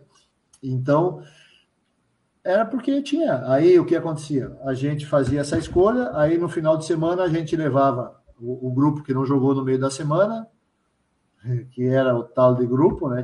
Era, era Marcos Rocha, era, aí a gente levava é, Felipe Melo ou o Thiago Santos. Então tu imagina, né?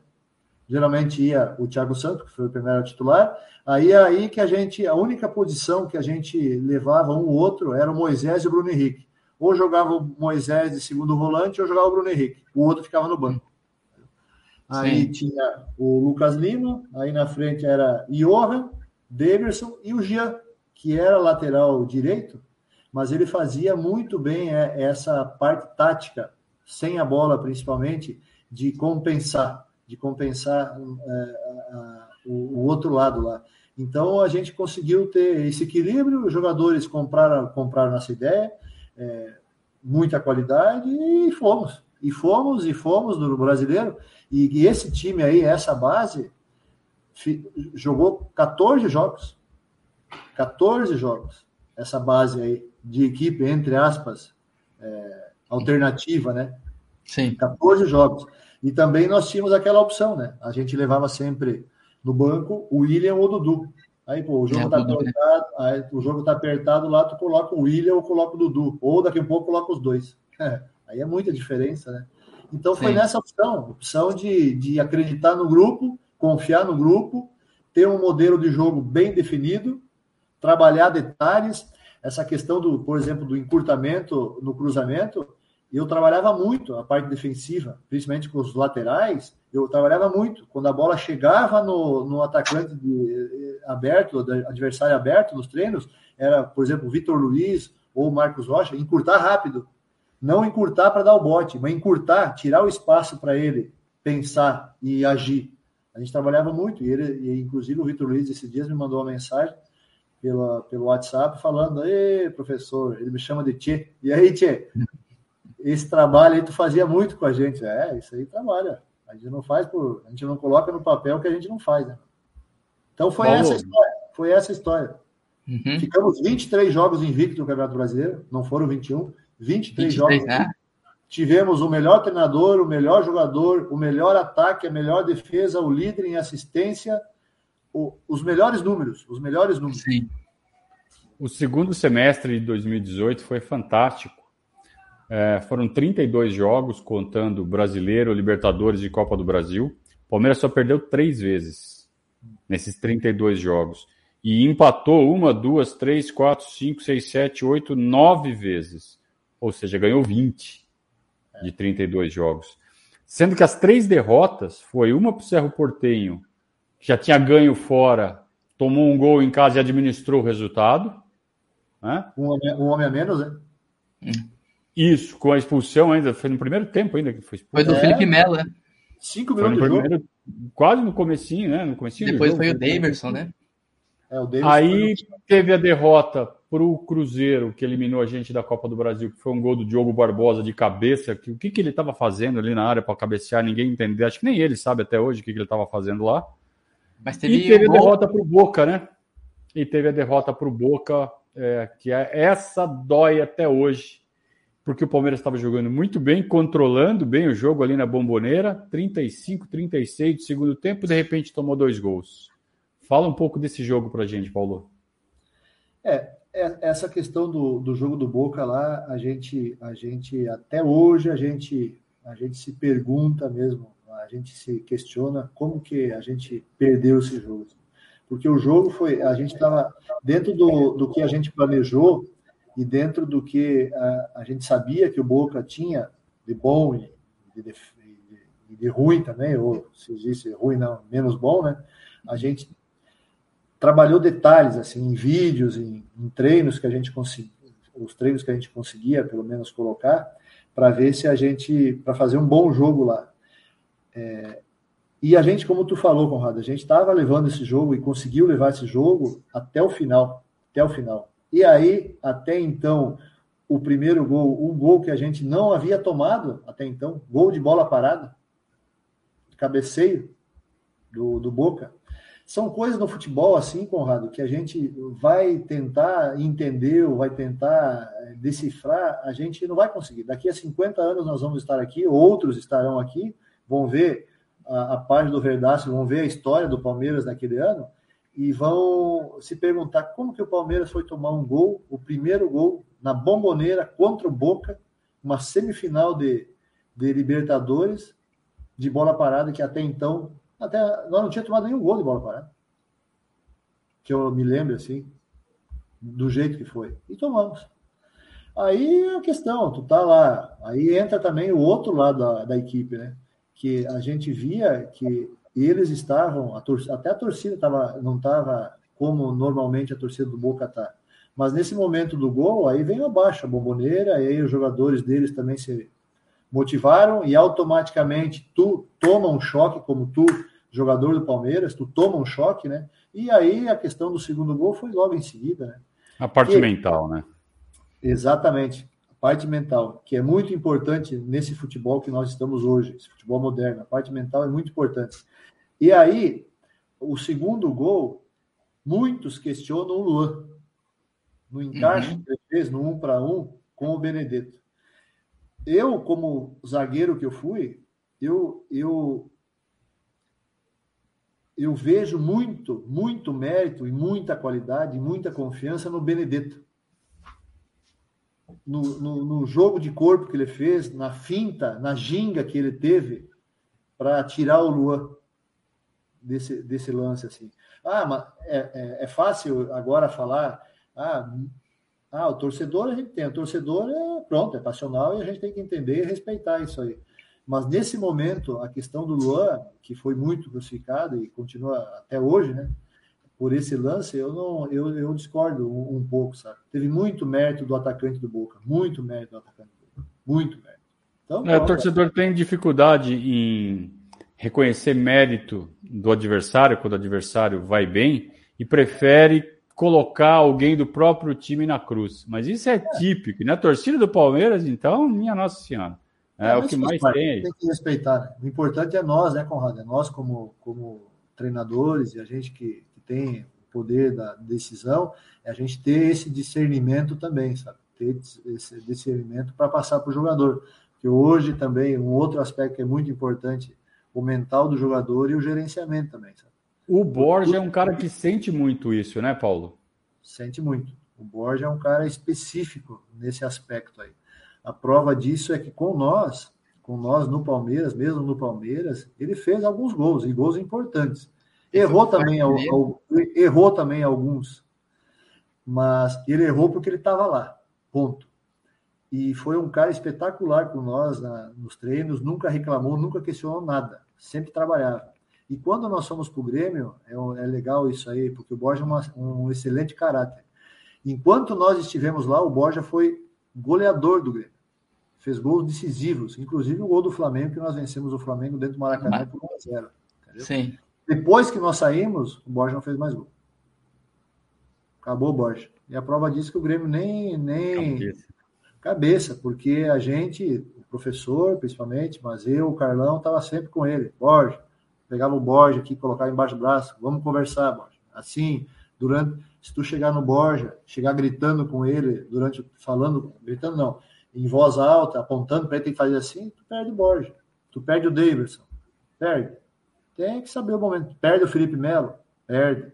Entendeu? Tem que saber o momento certo, tem que saber a hora certa, isso faz parte do, do entendimento do, que o treinador tem que ter. Então, aquela vez com o Luan, eu acho, que, acho não, tenho certeza, aconteceu muito mérito do atacante. Pronto. E aí ele pegou um chute cruzado ainda no canto do Everton. Sim, sim. E, e, e, e esse foi o maior desafio, assim, o, o Borja foi um, um dos maiores desafios para vocês em relação nessa questão de gerenciamento? Até não foi, o, Gabriel, eu não encaro como um desafio, sabe? Eu encaro como, é, se eu posso encarar, é como um, um desafio gostoso. Assim, sim, sim, nesse Porque, sentido, né? O problema é se tu tem um, um, cara com o Borja, que tem esse detalhe, mas que é mau, se é, e é mau caráter, sabe? É um, um, chinelinho que qualquer coisinha está no departamento médico, que faz grupinho com um, faz grupinho com outro. É, pior é isso. Mas o Borja não, o Borja foi um desafio muito gostoso. O Davis foi um desafio muito gostoso. O Felipe Melo, com todo o sangue que ele tem, foi um desafio muito legal, sabe? De tu, de tu conversar com ele, de, de ver o professor chamando ele na sala, conversando com ele, sentando, de chegar no treino e falar, pegar o, o professor pegar o Felipe Melo, colocar a mão no ombro dele assim, Felipe, fica mais na frente da defesa tu não tem mais a força que tu tinha há três, quatro anos atrás, tu não é mais aquele guri, mas tu aqui, aqui, tu tem, tem força para cinco metros para um lado, cinco metros para o outro, e quando a gente tem a bola, tu é o cara que, junto com o Luan, o professor falava, tu com o Luan são os caras que vão fazer a nossa equipe jogar de trás. Entendeu? Bola longa, direcionada, bom passe entre linhas, comandando, orientando os colegas na, na pós-perda, sabe? Então é isso aí. São desafios muito gostosos, porque são jogadores de alto nível, jogadores de primeira linha do futebol mundial. Além de ser primeira linha do futebol mundial, são, são profissionais de caráter, são humanos, sabe?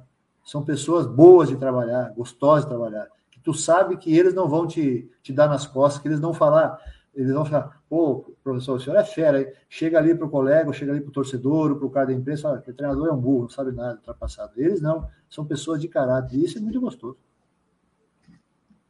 Paulo, isso daí, é, fechamos o ano de 2018 com essa turma toda aí que você está falando, e aí começamos o ano de 2019. E no ano de 2019, a gente tem algumas mudanças importantes no elenco. Né? Acho que o nome mais, mais midiático que chegou no, no clube naquele momento foi o Ricardo Goulart, que ele chega com uma condição física ali especial, mas com um potencial técnico absurdo, né? A gente até falava, o cara fede a gol, né? O cara, ele tá, ele tá ali na frente sai gol. É, só que ele tinha aquela coisa daquela questão física que era uma, uma coisa muito especial. E outro jogador que também teve problema físico, ou supostamente teve problema físico, isso nunca ficou muito claro para a torcida, foi o Arthur Cabral, que a gente vê hoje ele empilhando gols lá na Suíça. Queria que você falasse um pouco desses dois caras, como é que foi a montagem do, do elenco para 2019. Teve outras questões naquela montagem do elenco também, né? É. Ambos, eu faço as palavras que eu fiz para os três anteriores, Felipe Melo, Borja e Derson, faço para Arthur Cabral e, e, e Goulart. São dois excelentes profissionais, excelentes profissionais, de um alto nível cultural, inclusive. Tu chega a conversar com esses caras aí, dá gosto de conversar. Eles não falam baboseira, são se tu falar, se tu quiser falar com, de política, eles vão falar de política pra, contigo, sabe? Se quiser falar de geografia, eles vão falar de geografia. São caras espetaculares. A questão do Goulart, ele chegou com toda a pompa, né? Ter sido multicampeão na China, com, inclusive com a gente lá, e com o histórico que ele teve da, do Cruzeiro também. É, ele iniciou muito bem, inclusive teve um jogo em casa aí contra o Botafogo de Ribeirão Preto. Ele fez dois gols, dois gols de cabeça, do jeito que ele sabe jogar, né? Foi contra o Botafogo, acho. Ou foi contra o. Foi contra o... É, acho que foi contra o Botafogo, foi contra o, o, o Novo Horizonte. Bom. Já acho aqui. É, mas ele fez dois gols, um gol de cabeça, inclusive no primeiro pau, uma bola parada. É, era um cara espetacular. E a gente, e o professor, com toda a experiência que ele teve com ele lá na China. Ele, contra o Ituano.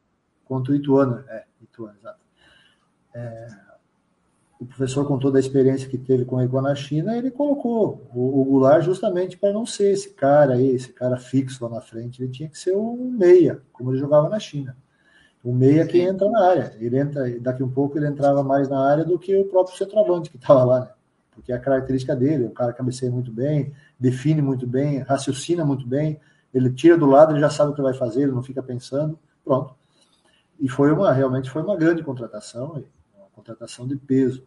Ele teve a questão da físico, que para um jogador que vem lá de fora, de uma Europa, já, já tem uma readaptação ao Brasil, então tu imagina que veio na China também, sabe? Ele teve esse problema, assim. E aí ele teve uma lesão no joelho que dificultou ele bastante bastante porque ele não conseguia, e o Goulart é, é um jogador que, que, que tem que estar bem fisicamente para ele ser o Goulart, porque não é um jogador que, ah, tá meio, tá meio pau, meio gás, ah, ele vai ser o Goulart, não, porque o Goulart usa muito da força, usa muito da explosão, usa muito no, no corpo, no um para um, ele tem que estar com o peitoral forte, as costas fortes, porque ele, ele usa muito esse corpo aí.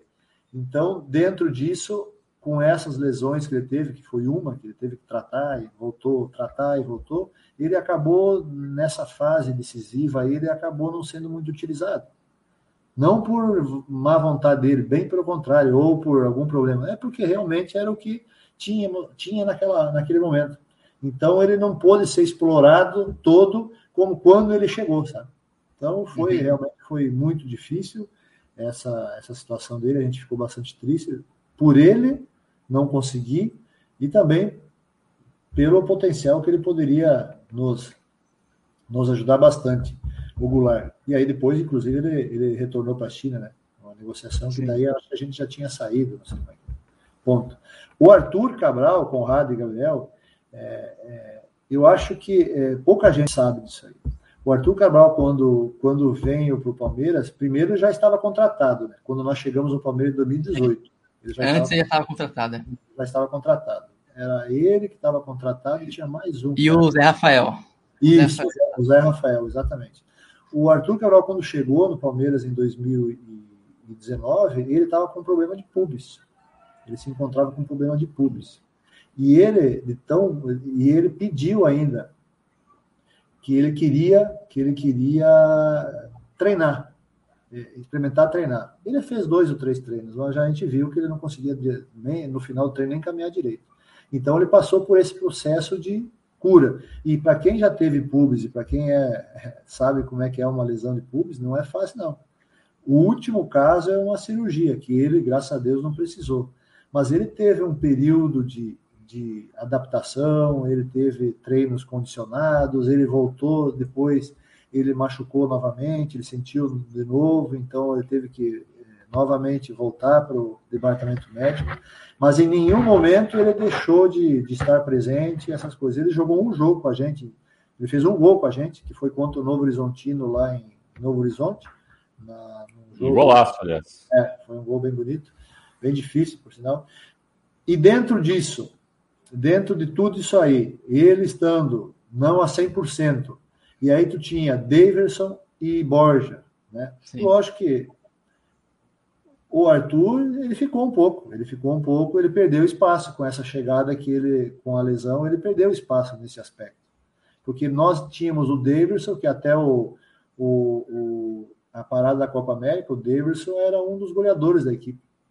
O Borja também era um dos titulares e goleadores da equipe, até porque nós tínhamos, naquele momento lá, nós tínhamos sido eliminados na semifinal do Paulista pelo São Paulo, mas nós tínhamos a melhor campanha da Libertadores, mais um, né? Que o Palmeiras, né? Sim. Por isso que eu falo que foi tudo um processo. É, é, essa questão da Libertadores, a questão do, do jogar do Palmeiras hoje. E uhum. nós tínhamos o, o, a melhor campanha da Libertadores e até o momento, até a parada da Copa América, nós tínhamos, nós éramos líderes do Campeonato Brasileiro invictos. Até então, nós tínhamos completado 33 jogos de invencibilidade, com os 23 que nós tivemos em 2018, desde a nossa chegada, até a, parada da Copa América. Então, né, infelizmente, nesse aspecto, o Arthur, mas em nenhum momento ele, quando ele voltou, em nenhum momento ele virou a cara para o jogo. Eu, inclusive, e o Carlão, principalmente, que o Carlão ficava mais para a parte ofensiva, fazia muito específicos com ele, muito específicos com ele, porque ele tinha dificuldade de bater com a perna esquerda. Tem ainda, inclusive, algum, hoje, inclusive ainda, mas lá fora ele, ele evoluiu bastante também nesse, nesse aspecto. É um grande, é um grande guri, é um grande jogador. Eu falo com ele às vezes pelo Instagram, mando mensagem, ele também me manda essas coisas assim. Então foi esses os casos. Assim. Uhum. Eu acho que infelizmente é, aconteceu e não tem o que, o que fazer no caso de, de lesões como essa. Né? É, uma pena, uma pena porque desde quando ele estava no Palmeiras ele estava com essa situação e potencial dele, a gente já via que era, que era enorme, que era imenso, né? E ele está mostrando isso nessa carreira que ele está fazendo na Europa com merecimento. Uhum. Agora, teve dois jogadores também nesse elenco de 2019, Paulo, que desde o primeiro momento a torcida já olhava e já falava assim: hum, isso aí não vai dar certo. É, normalmente o torcedor olha e fala: hum, se, se não for o, o craque estrelado, nunca fala que vai dar certo. Mas esse aí a torcida estava certa, esses dois no caso. Eu queria que você falasse como é que foi o processo de tomada de decisão das contratações do Felipe Pires e do Carlos Eduardo. É, Conrado, isso aí é, é uma situação que já, que já vem à tona, assim, sabe? Nós, nós dentro do que, do que havíamos programado em 2018 para 2019 nessa questão, a gente achava que por nós termos, nós tínhamos é, William, Dudu, Iorra, aí tinha o, o, o Arthur. O Ponta, né? Isso, o Ponta, que ele estava tava com a gente, mas daí ele foi emprestado para o Bahia. Bahia, isso. É, é. Nós tínhamos isso aí. Mas em 2018 a gente sabia que a gente precisava, até, até para a gente continuar mantendo, e, e, a gente, por um motivo ou por outro, em 2019 a gente não conseguiu manter, principalmente no Paulista, a questão de duas equipes, né? Porque daí já entra uma série de circunstâncias que, pronto. É, a gente colheu informações de jogadores, juntamente com a direção desses jogadores. E, e, e, tiramos informações, muitas informações, muitas informações. O Carlos Eduardo a gente conhecia da época do, do Goiás, ok? O Felipe Pires foi um jogador que dentro do, do, do custo-benefício também foi muito importante, dentro das características também, assim, sabe? Que era um jogador... Na característica da, da, do jogo vertical, né, que, que já estava implementado, né? O Felipe Pires era um cara que ele mesmo se apresentou como velocidade pura, é. né?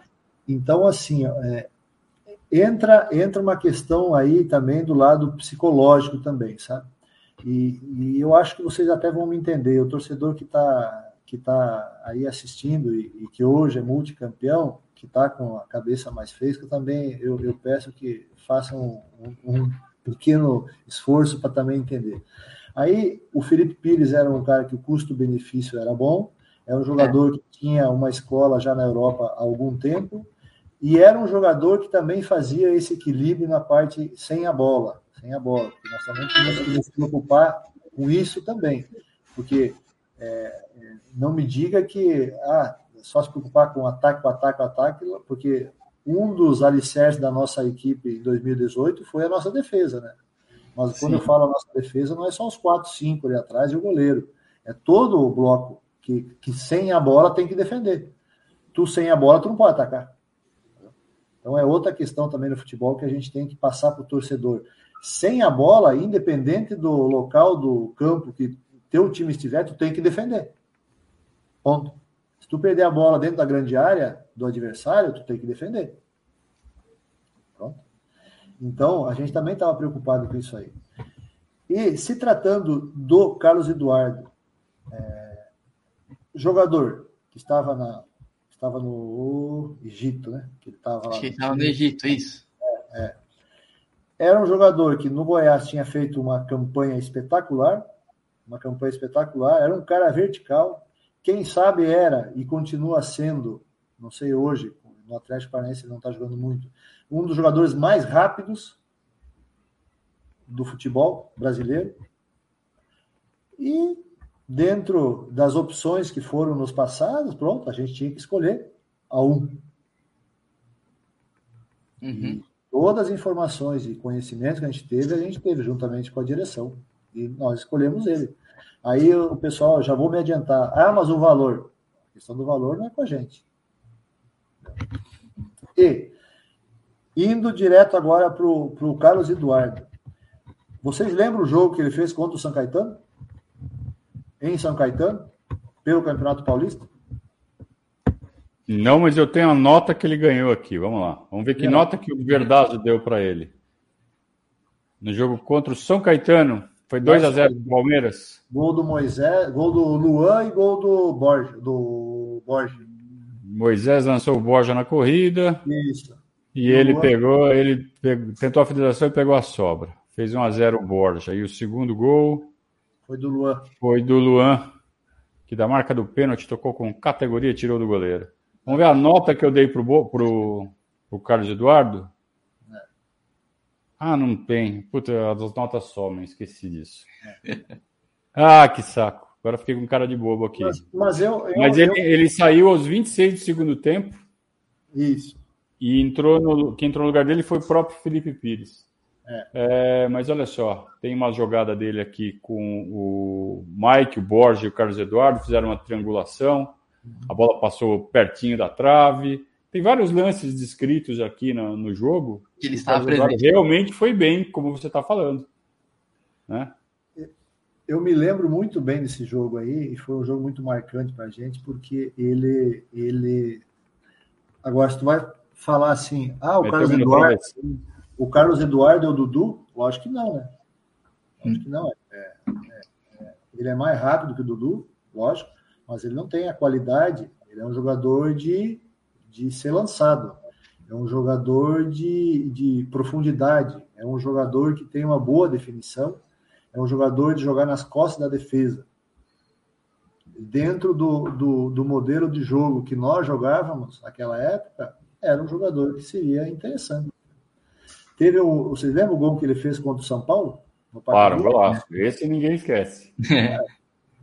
E aí eu te pergunto, Conrado, e, Gabriel, pergunto para vocês, um jogador assim que faz um gol como ele fez, assim, e ele jogou muito bem nesse jogo, ele jogou por dentro, inclusive ele entrou nesse jogo, ele jogou por dentro como centro, falso centroavante. Uhum, e no sim. jogo seguinte ele foi jogar também e aí ele teve uma lesão, uma lesão grave, que foi numa dividida que ele foi lançado por dentro no jogo em casa, que foi, não me lembro contra quem que foi, no jogo em casa, no, no, no, no Allianz e ele foi lançado por dentro e, e ele de, sofreu uma dividida do goleiro do zagueiro do adversário. E ele, e ele teve uma lesão grave, tornozelo, não sei o quê.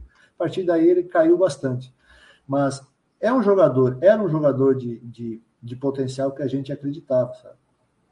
Mas não teve sequência, assim, não teve uma boa sequência, teve alguns, eu estou falando aqui dois ou três relapsos dele, assim, de, de ele ser o diferenciado.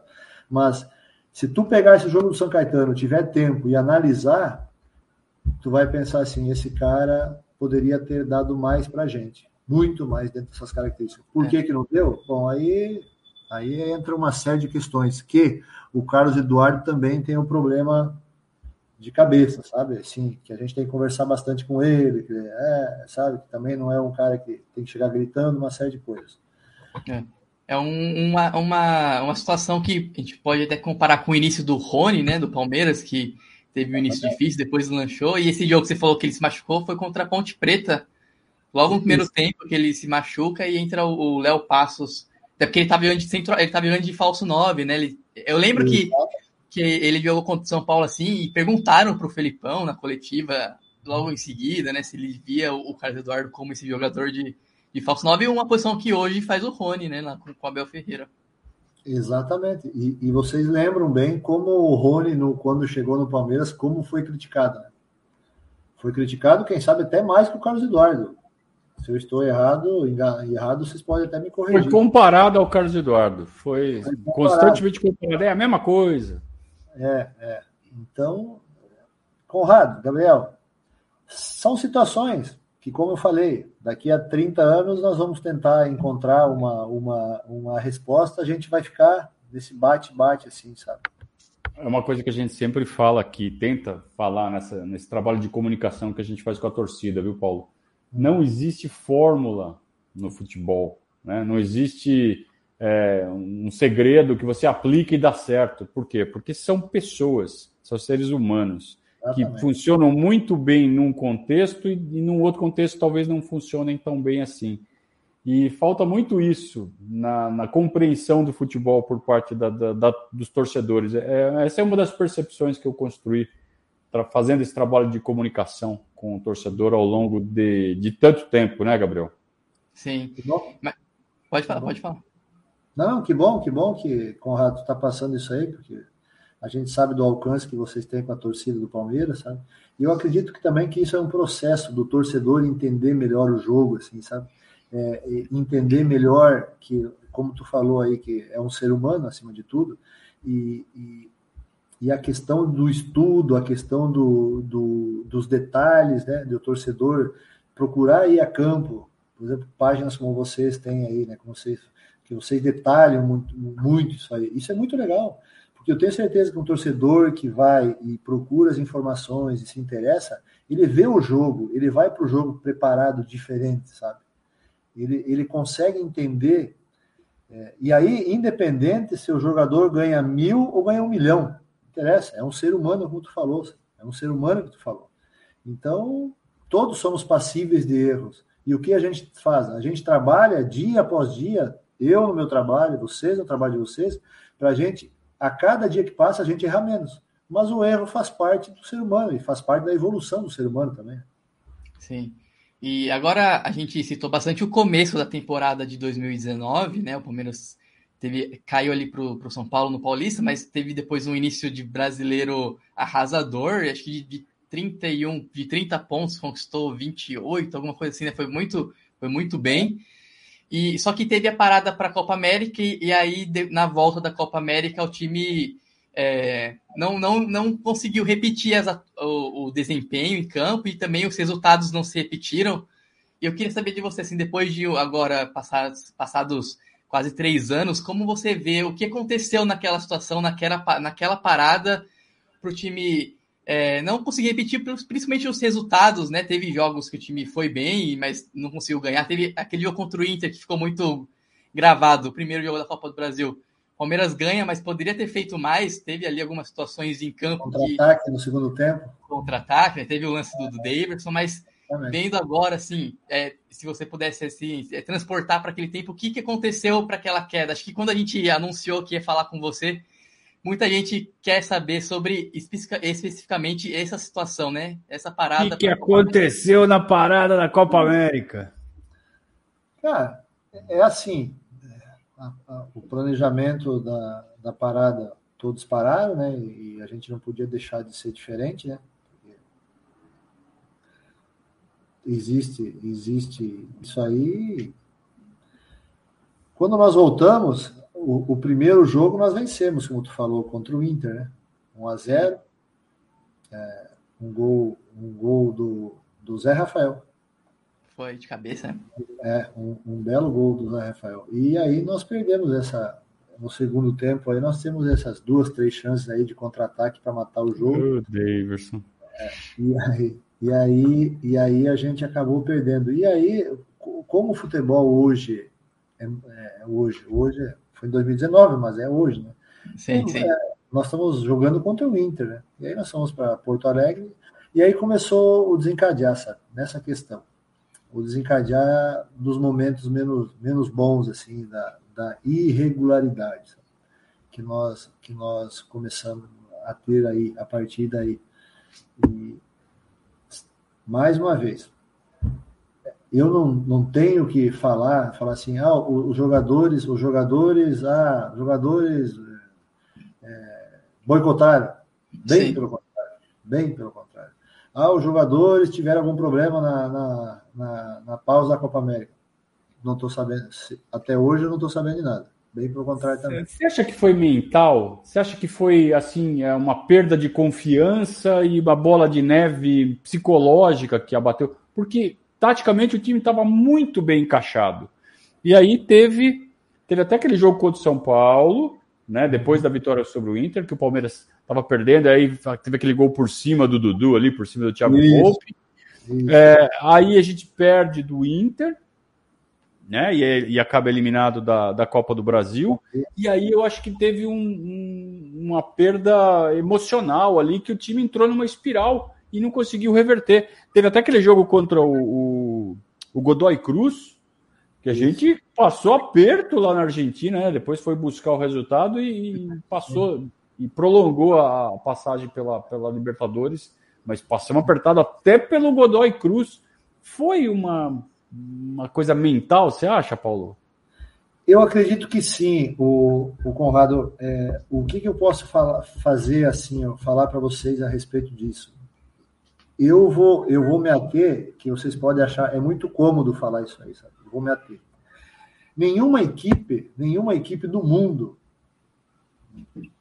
não sei, sei lá, exceções que consegue manter um nível, um nível top de concentração mental, físico, técnico e mental a 100% de no ano. Tu vai ter um momento menos bom.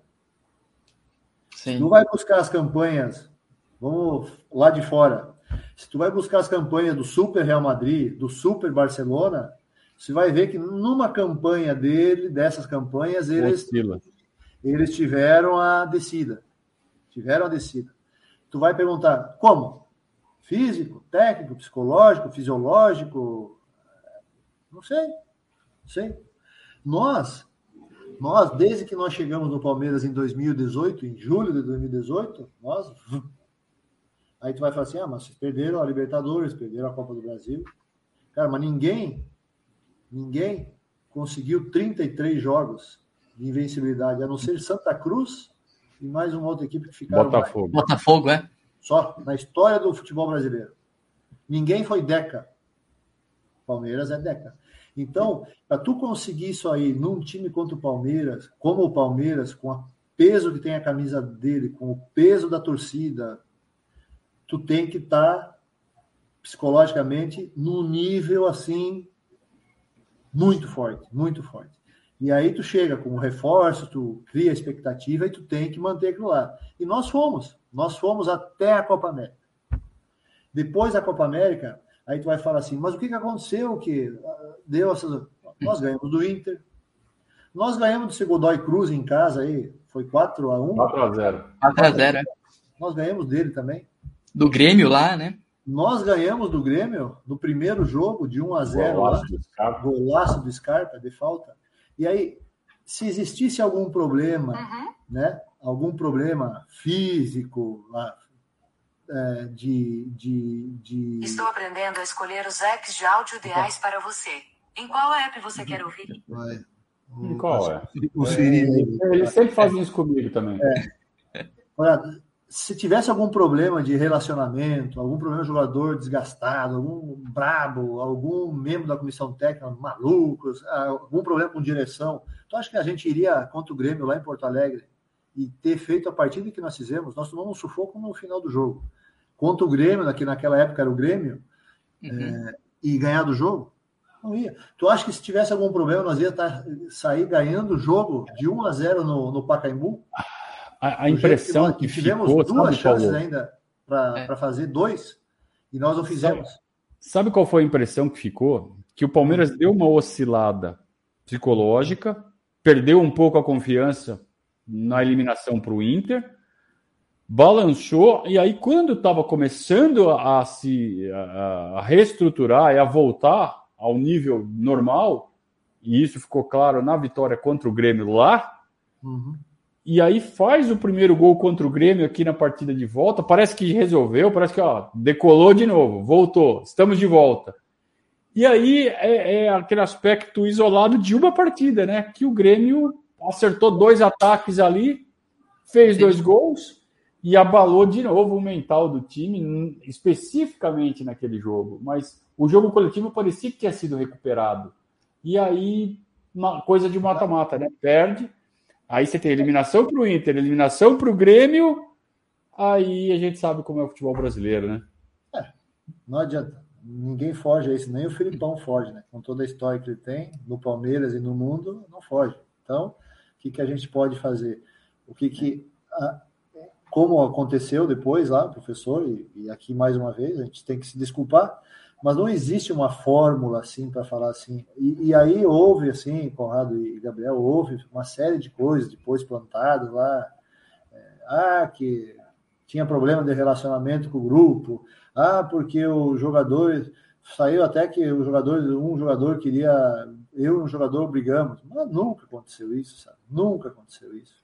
Até hoje eu falo com esses jogadores aí, troco mensagens, uma, uma série de coisas.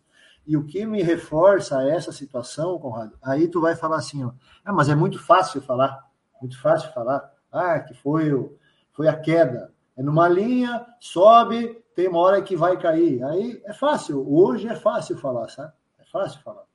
O torcedor Sim. pode até pensar.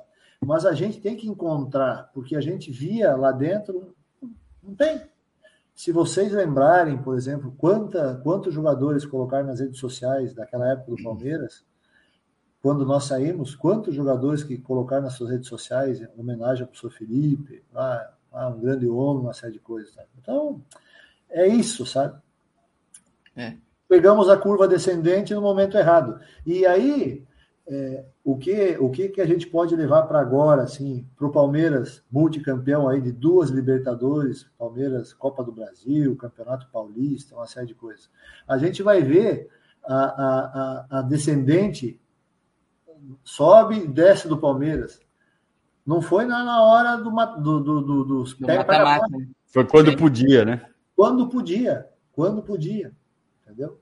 Aí vai falar assim: ah, aí é mérito de, de quem? Mérito do, do que o clube aprendeu, do que o clube aprendeu no, nos anos anteriores.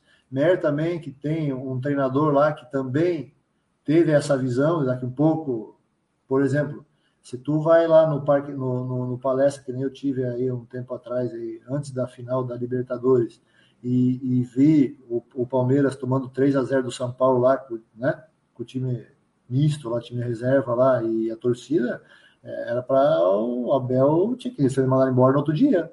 E não, por que, que aconteceu isso?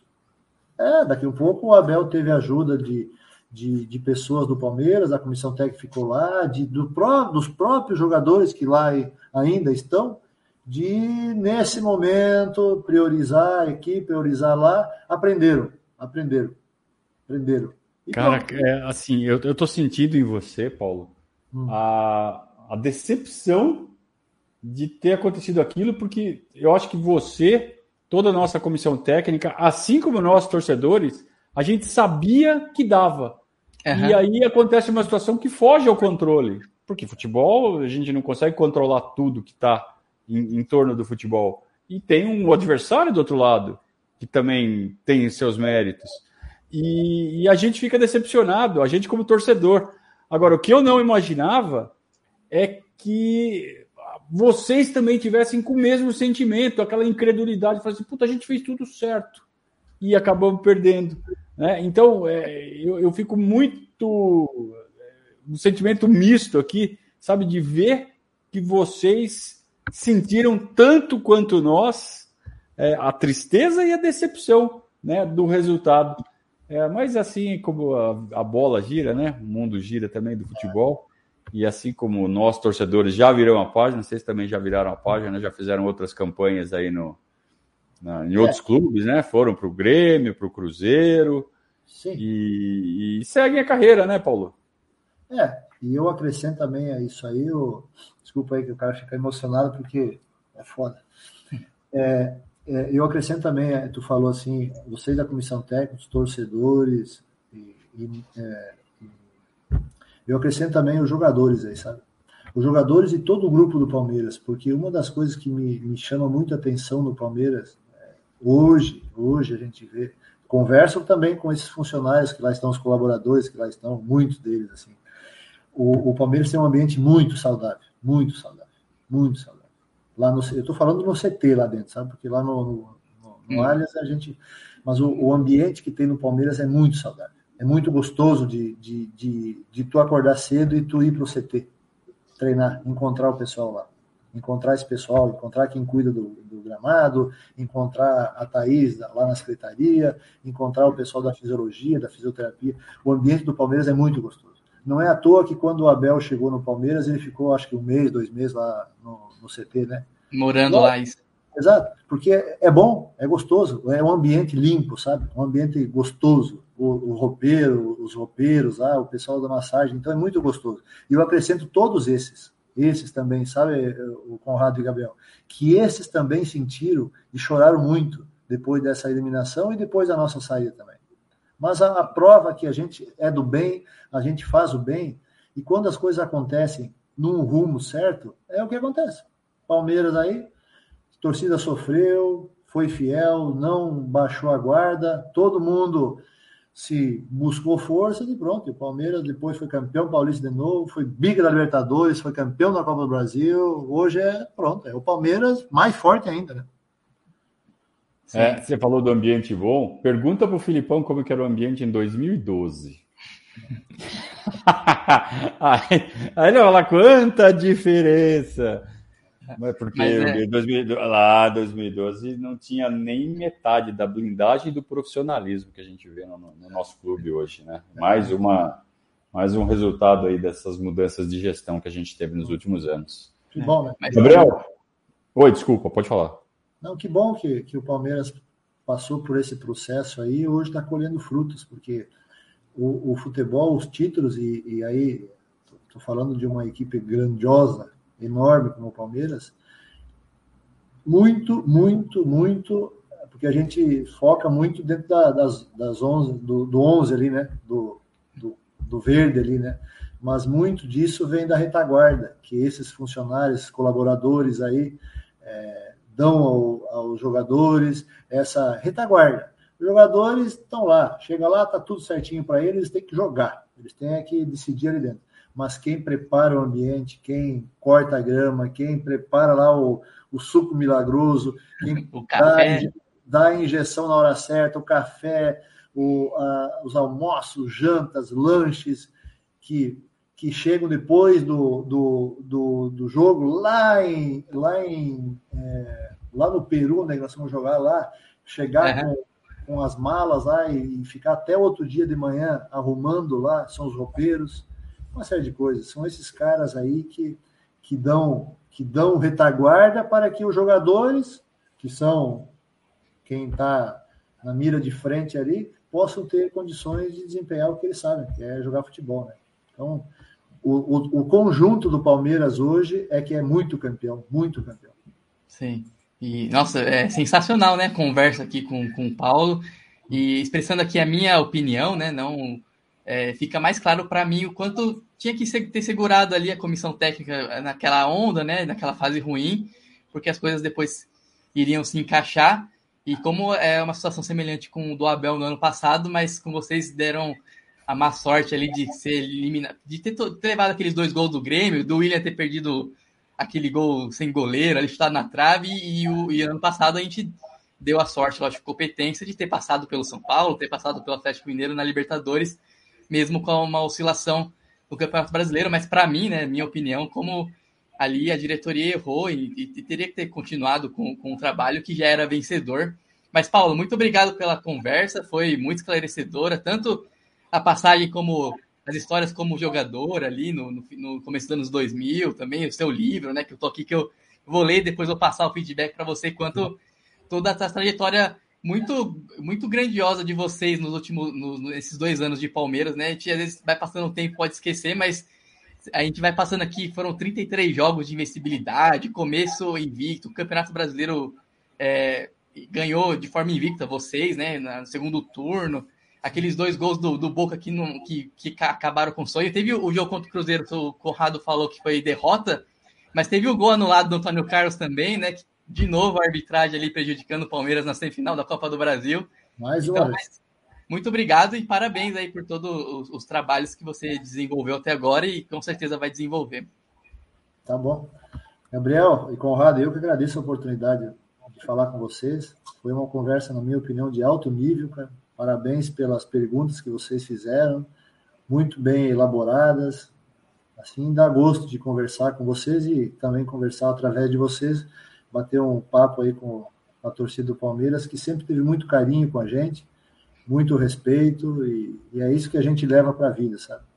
Se, ah. saímos, se saímos na hora errada, na hora certa, isso aí é, é, o, é o que menos importa. O importa para nós, o importante é que a gente tem a reciprocidade. A gente tem muito carinho e respeito por todo o Palmeiras e, e a torcida e vocês também do Palmeiras têm muito carinho e respeito, e é assim que tem que ser sempre.